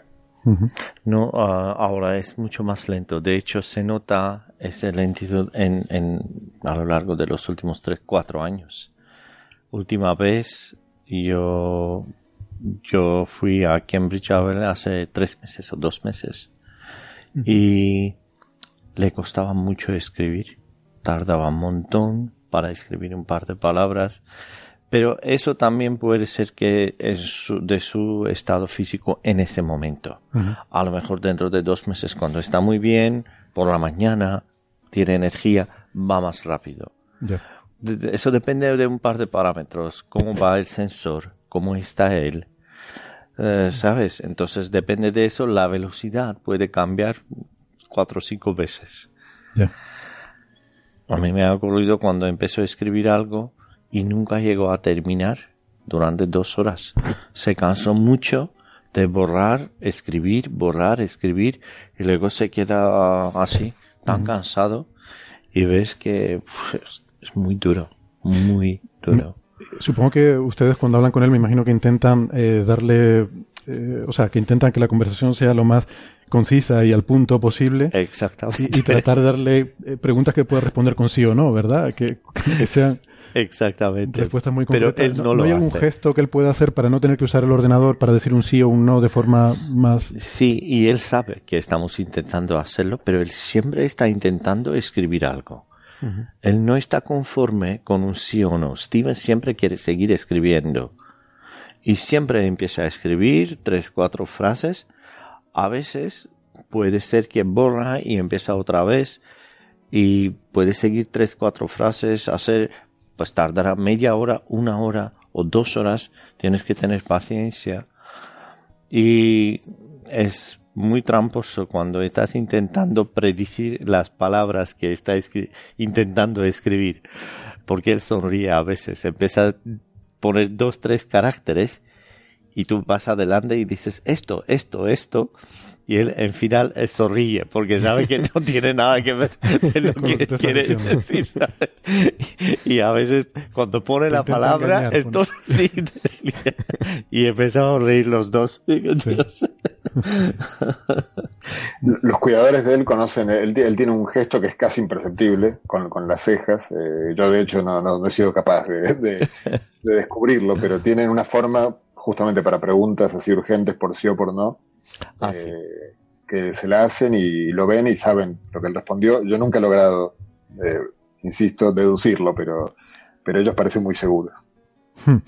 Oye, una pregunta además que, nos han hecho algunos oyentes a veces, ¿no? Que, a la gente le, puede a lo mejor sorprender es cómo es capaz eh, Stephen Hawking todavía de, trabajar, a pesar de esta discapacidad que tiene, cómo eh, la mayoría de los físicos trabajamos con diagramitas, con ecuaciones para hacer nuestros desarrollos y, estas ideas. Sin embargo, él no tiene esa capacidad, pero aún así es capaz de hacer ciencia del más alto nivel, ¿no? ¿Cómo, cómo trabaja Stephen Hawking, eh, José? Bueno, yo, eh, obviamente yo no lo conocí el de joven, como, o sea, no, no conozco cómo fue el progreso de su eh, creciente discapacidad para poder hacer estas cosas, pero sospecho que fue adaptándose este, a, las, a, las, nuevas situaciones que se le iban planteando. Claro que él trabaja en un campo, no necesita eh, hacer experimentos, no necesita manipular eh, cosas, sí que necesita hacer cálculos que en principio eh, evidentemente, cuando uno normalmente se ayuda de, del papel, de hacer análisis numérico, de, de hacer diagramas eh, pictóricos que ayudan, eh, digamos, me imagino que en su caso simplemente adquirió una enorme capacidad de poder hacerse todos esos diagramas en su cabeza sin necesidad de, recurrir a, a, lo que, a, lo que uno hace, que es este garabatear en un papel este, descuidadamente. Obviamente es una persona de una capacidad enorme, eso está clarísimo. Hmm. Tiene que tener una, capacidad de concentración muy grande, me imagino, porque uno se ayuda, como dices tú, pues de un diagramita, ¿no? Estás pensando en un problema y te haces algún dibujito esquemático en una hoja de papel para visualizar un poco lo que estás viendo, ¿no? Él no hace eso, entonces entiendo que ese dibujo él lo hace en su mente, ¿no? Y tiene que tener una gran concentración para retener todo ese dibujo al mismo tiempo mientras se va centrando en detalles de, esa parte, ¿no? Supongo. Sí, yo creo que él tiene una capacidad tremenda de concentración. Eh, digamos, había una cosa que me impresionó las veces que he estado con él, es que en cuanto se produce un silencio o una situación en la cual da por terminado lo que está ocurriendo, incluso, bueno, yo estuve una vez entrevistándolo a él y cuando la entrevista terminó y estábamos ya en la despedida y sacándonos fotos, él, yo me fijé en la pantalla y ya había cambiado y ya se había puesto a trabajar en, alguna, en algún tema que tenía pendiente. Cuando uno está comiendo, yo también he comido varias veces con él y él, este, si, si no le interesa la conversación que está teniendo lugar a su alrededor, se pone a trabajar. Así que yo creo que él trabaja muy lentamente, pero con muchas horas por día. Eh, bueno, ha ido desarrollando esta capacidad para no perder tiempo, básicamente. Y también es cierto que últimamente, eh, en bueno, por lo menos en estos últimos años, tiene muchos trabajos con, con colaboradores. Quizás más frecuente, más frecuente de cuando era más joven, digamos, que trabajó mucho solo. Eh, entonces tiene muchos trabajos con Jim Hartle eh, en los últimos años, bueno, luego con Andy Strominger. Entonces probablemente los colaboradores sí que cuando discuten con él le presentan diagramas o cosas que él puede ver. O sea, hay que recordar que él puede ver y leer perfectamente. Esto me ha llamado la atención lo que has dicho de que la pantalla, o sea, él, en esa pantalla que utiliza, donde tiene el ordenador para el sintetizador de voz y tal, también tiene ahí herramientas para trabajar. Claro, tiene todo. Él tiene, o sea, él está escribiendo un libro, normalmente está escribiendo algún libro, algún paper, eh, mails. Eh, yo creo que eh, evidentemente tiene que, tiene que tener todo muy optimizado. Casi, como te digo, con el correr de los, de los años, este, los libros, por ejemplo, que escribió últimamente, tiene, un, tiene un colaborador casi siempre que probablemente le allana mucho el trabajo. Digamos. Mm. de hecho, por ejemplo, para la comunicación, cuando él viaja y tiene situaciones, digamos, sociales en las cuales se espera que él eh, hable, cuando son, cuando son frases de cortesía, muchas veces el equipo de colaboradores un poco le da una mano, digamos, en preparar si él va a tener que ir a un lugar y va a tener que decir unas palabras. Siempre él revisa todo, eso sí que puedo dar fe, hasta donde yo vi, siempre revisa todo. Cuando se le propone algo, por ejemplo, lo va a recibir, no sé, el gobernador de un de una provincia o el presidente de un país o lo que fuera, y él tiene que decir unas palabras. Si las palabras son como de rigor, probablemente se le, se le ofrece a él una posibilidad y él elige, cambia, retoca. Casi siempre retoca algo, le gusta poner su toque personal, pero eh, bueno, con el correr del tiempo cada vez se encuentra mayor apoyo, se apoya más en la gente que, le pueda dar una mano. Hmm. Eh, yo recuerdo en el, en el, libro este que mencionábamos de, de Kip Thorne, eh, eh, hay un capítulo en el que habla bastante sobre su relación con Stephen Hawking y una cosa que dice es que mm, como esta discapacidad no le sobrevino de forma repentina, sino que fue un proceso muy gradual, muy lento a lo largo de muchos años, que él tuvo tiempo de alguna forma de adaptar su forma de trabajar a esa nueva situación, ¿no? Y que poco a poco fue eh, de alguna forma cambiando de esta forma en la que trabajamos normalmente todos con nuestros diagramitas y nuestras ecuaciones a esa otra forma más interiorizada, más, más mental en la que trabaja ahora, ¿no? Y me pareció muy, muy curioso eso, como, como que, eh, pues de alguna forma, eh, o sea, que hay muchas formas posibles de, hacer ciencia. Nosotros pues, usamos la más óptima para nuestra situación, nuestra, nuestras habilidades, ¿no? nuestra capacidad de ver, de escribir, de dibujar. Em, pero que según vas perdiendo esas habilidades, pues a lo mejor puedes eh, desarrollar otras formas de pensar en esos conceptos, ¿no? Sí, claro, por supuesto, uno va adaptándose. Uno mismo, si lo piensas un poco, cuando va en la carrera avanzando, eh, aun cuando no tengas eh, un trastorno físico, eh, uno va, va teniendo, no sé, otras obligaciones que van haciendo que uno el tiempo que uno tiene para trabajar vaya cambiando de calidad, por así decirlo, y uno se va adaptando también a eso. O sea, yo creo que somos eh, los seres humanos somos seres increíblemente elásticos, que en condiciones que nos parecerían muy adversas somos capaces de desarrollar nuevas formas de hacer las cosas que nos permitan seguir haciéndolas, si, sobre todo si nos apasionan, y yo creo que él sin duda lo apasiona la física. Y bueno, sí, les quería preguntar también por, por su sentido del humor, ¿no? Que ya, ya lo hemos comentado aquí antes, que Parece que es una persona muy bromista, ¿no? Que, le gusta mucho reírse de, cualquier situación. Eh, sus apuestas son mundialmente famosas. Cualquier tema polémico que hay le gusta meterse. Y, bueno, y, hacer apuestas que además, como, como eh, decía José en ese artículo, parece que siempre apuesta por el lado que por el lado perdedor, ¿no? Como si de alguna forma fuera rebelde para, como si quisiera siempre apostar por la, la cosa más, más extraña, menos probable, ¿no? Por ejemplo, yo no le conozco ninguna apuesta en la que, en la que creo, en la que honestamente crea que él pensaba lo que apostó. me parece que más bien siempre puede estar a lo contrario. Cuando, cuando estuve acá hablando de su sentido del humor, a mí me sorprendió que, bueno, hubo, hubo mucha, eh, él llevaba bastante tiempo sin, sin salir o sin venir a España. Hubo mucha presión mediática de, de varios, varios este, medios, incluso de fuera de España, que vinieron. Y uno de los programas que nos contactó y, pensamos que se lo, se lo, comunicamos a él, pero pensamos que iba a decir que no, obviamente nos equivocamos, dijo que sí, era Caiga quien caiga. Ah. Que vino para acá y él no tuvo ningún problema en, hacer un pequeño sketch para Caiga quien caiga de España, que yo por cierto nunca lo vi luego en la tele, pero bueno, eh, lo vi ahí cuando lo grababa. No me suena. Bueno, para nuestra audiencia internacional, Caiga quien caiga era un programa muy, muy peculiar, muy, muy sarcástico, eh, en el que cogían personajes de actualidad y los sometían a situaciones de estas que, que casi son embarazosas, ¿no? Y, pero, pero bueno, no. Él, participó en, eh, bueno, el programa es argentino, aclaro yo que con, por mi acento, bueno, todos ah. saben que soy argentino. Eh, y él participó en, un, en una parte que mucha gente, muchos oyentes seguro que conocen, que era la cadena de favores en la que se arranca de algo muy pequeñito y se van haciendo intercambios hasta llegar a conseguir algo eh, digamos, mucho más grande, normalmente con algún fin benéfico. Pero te había entendido que esto era en Galicia. Esto fue en Galicia, sí. sí. Ah, vale, vale. O sea, del... Eh, del vale, CAE, español, sí, sí, del CAE, en CAE español. Digo, el programa es originalmente argentino originalmente y argentino, vale, vale. la idea a otros países. De acuerdo, muy bien. Eh, bien, perfecto. Pues no sé si, si quieren añadir alguna cosa más. Queríamos dar un poco este, eh, estos trazos biográficos, bueno, más que biográficos, más bien sobre el carácter y la personalidad de Stephen Hawking, que es lo que nos interesaba aquí un poco también por, por, eh, bueno, por dar una visión de la persona detrás de, de esos eh, avances científicos que, que, bueno, que hemos estado discutiendo en este programa.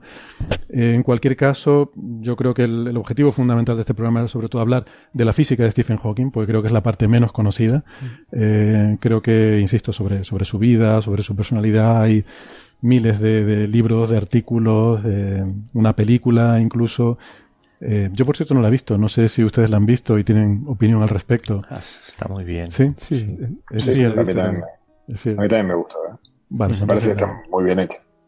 Bueno, pues entonces la veré. Me la, apunto a mi lista de recomendaciones Porque la verdad es que me da, me da un poco de reparo verla porque imaginaba que quizás, no sé, iba a ser un poco a lo mejor esta, de estas películas un poco pastelosas, ¿no? Así que... Pero bueno, que lo dicho, qué, ¿no? ¿Qué opinión tiene él de, la película? Le gustó la película, a él también. ¿Pero él participó en la elaboración de, del guion? ¿O, ah, la vio Él al final aprobó el guion. No estaba de acuerdo 100% con cosas. Habían un par de cosas que estaba un poco cambiado, exagerado, pero en general, en general, sí. Eh, la película, hombre, sobre todo su mujer estaba puesto como héroe de la película, ¿no? No él, pero es su mujer bueno, que está, basado en el libro que escribió ella. Exactamente, exactamente. estaba basado. Sí. Está claro que se pone a sí misma en, la película, se nota mucho, ¿no? Que se, se nota, sí. Eso se nota, sí, sí, sí, sí. sí. Bueno, eh, pero insisto que el objetivo de este programa era otro, ¿no? Era ir más a, la física, que, que, quizás, pues paradójicamente, no es, no es tan conocida como, como su faceta mediática. Eh, y, y, nada, pues queríamos arrojar un poco de luz eh, en esa otra parte. Pues nada, la verdad es que ha sido un placer y un honor tenerles, Gary, eh, Alberto, José. Muchas gracias por, por su tiempo. Gracias. Gracias a ti. Gracias. Y nada, nuestros oyentes, pues esperamos que hayan disfrutado de este programa y les dejamos con una de las piezas favoritas de Stephen Hawking.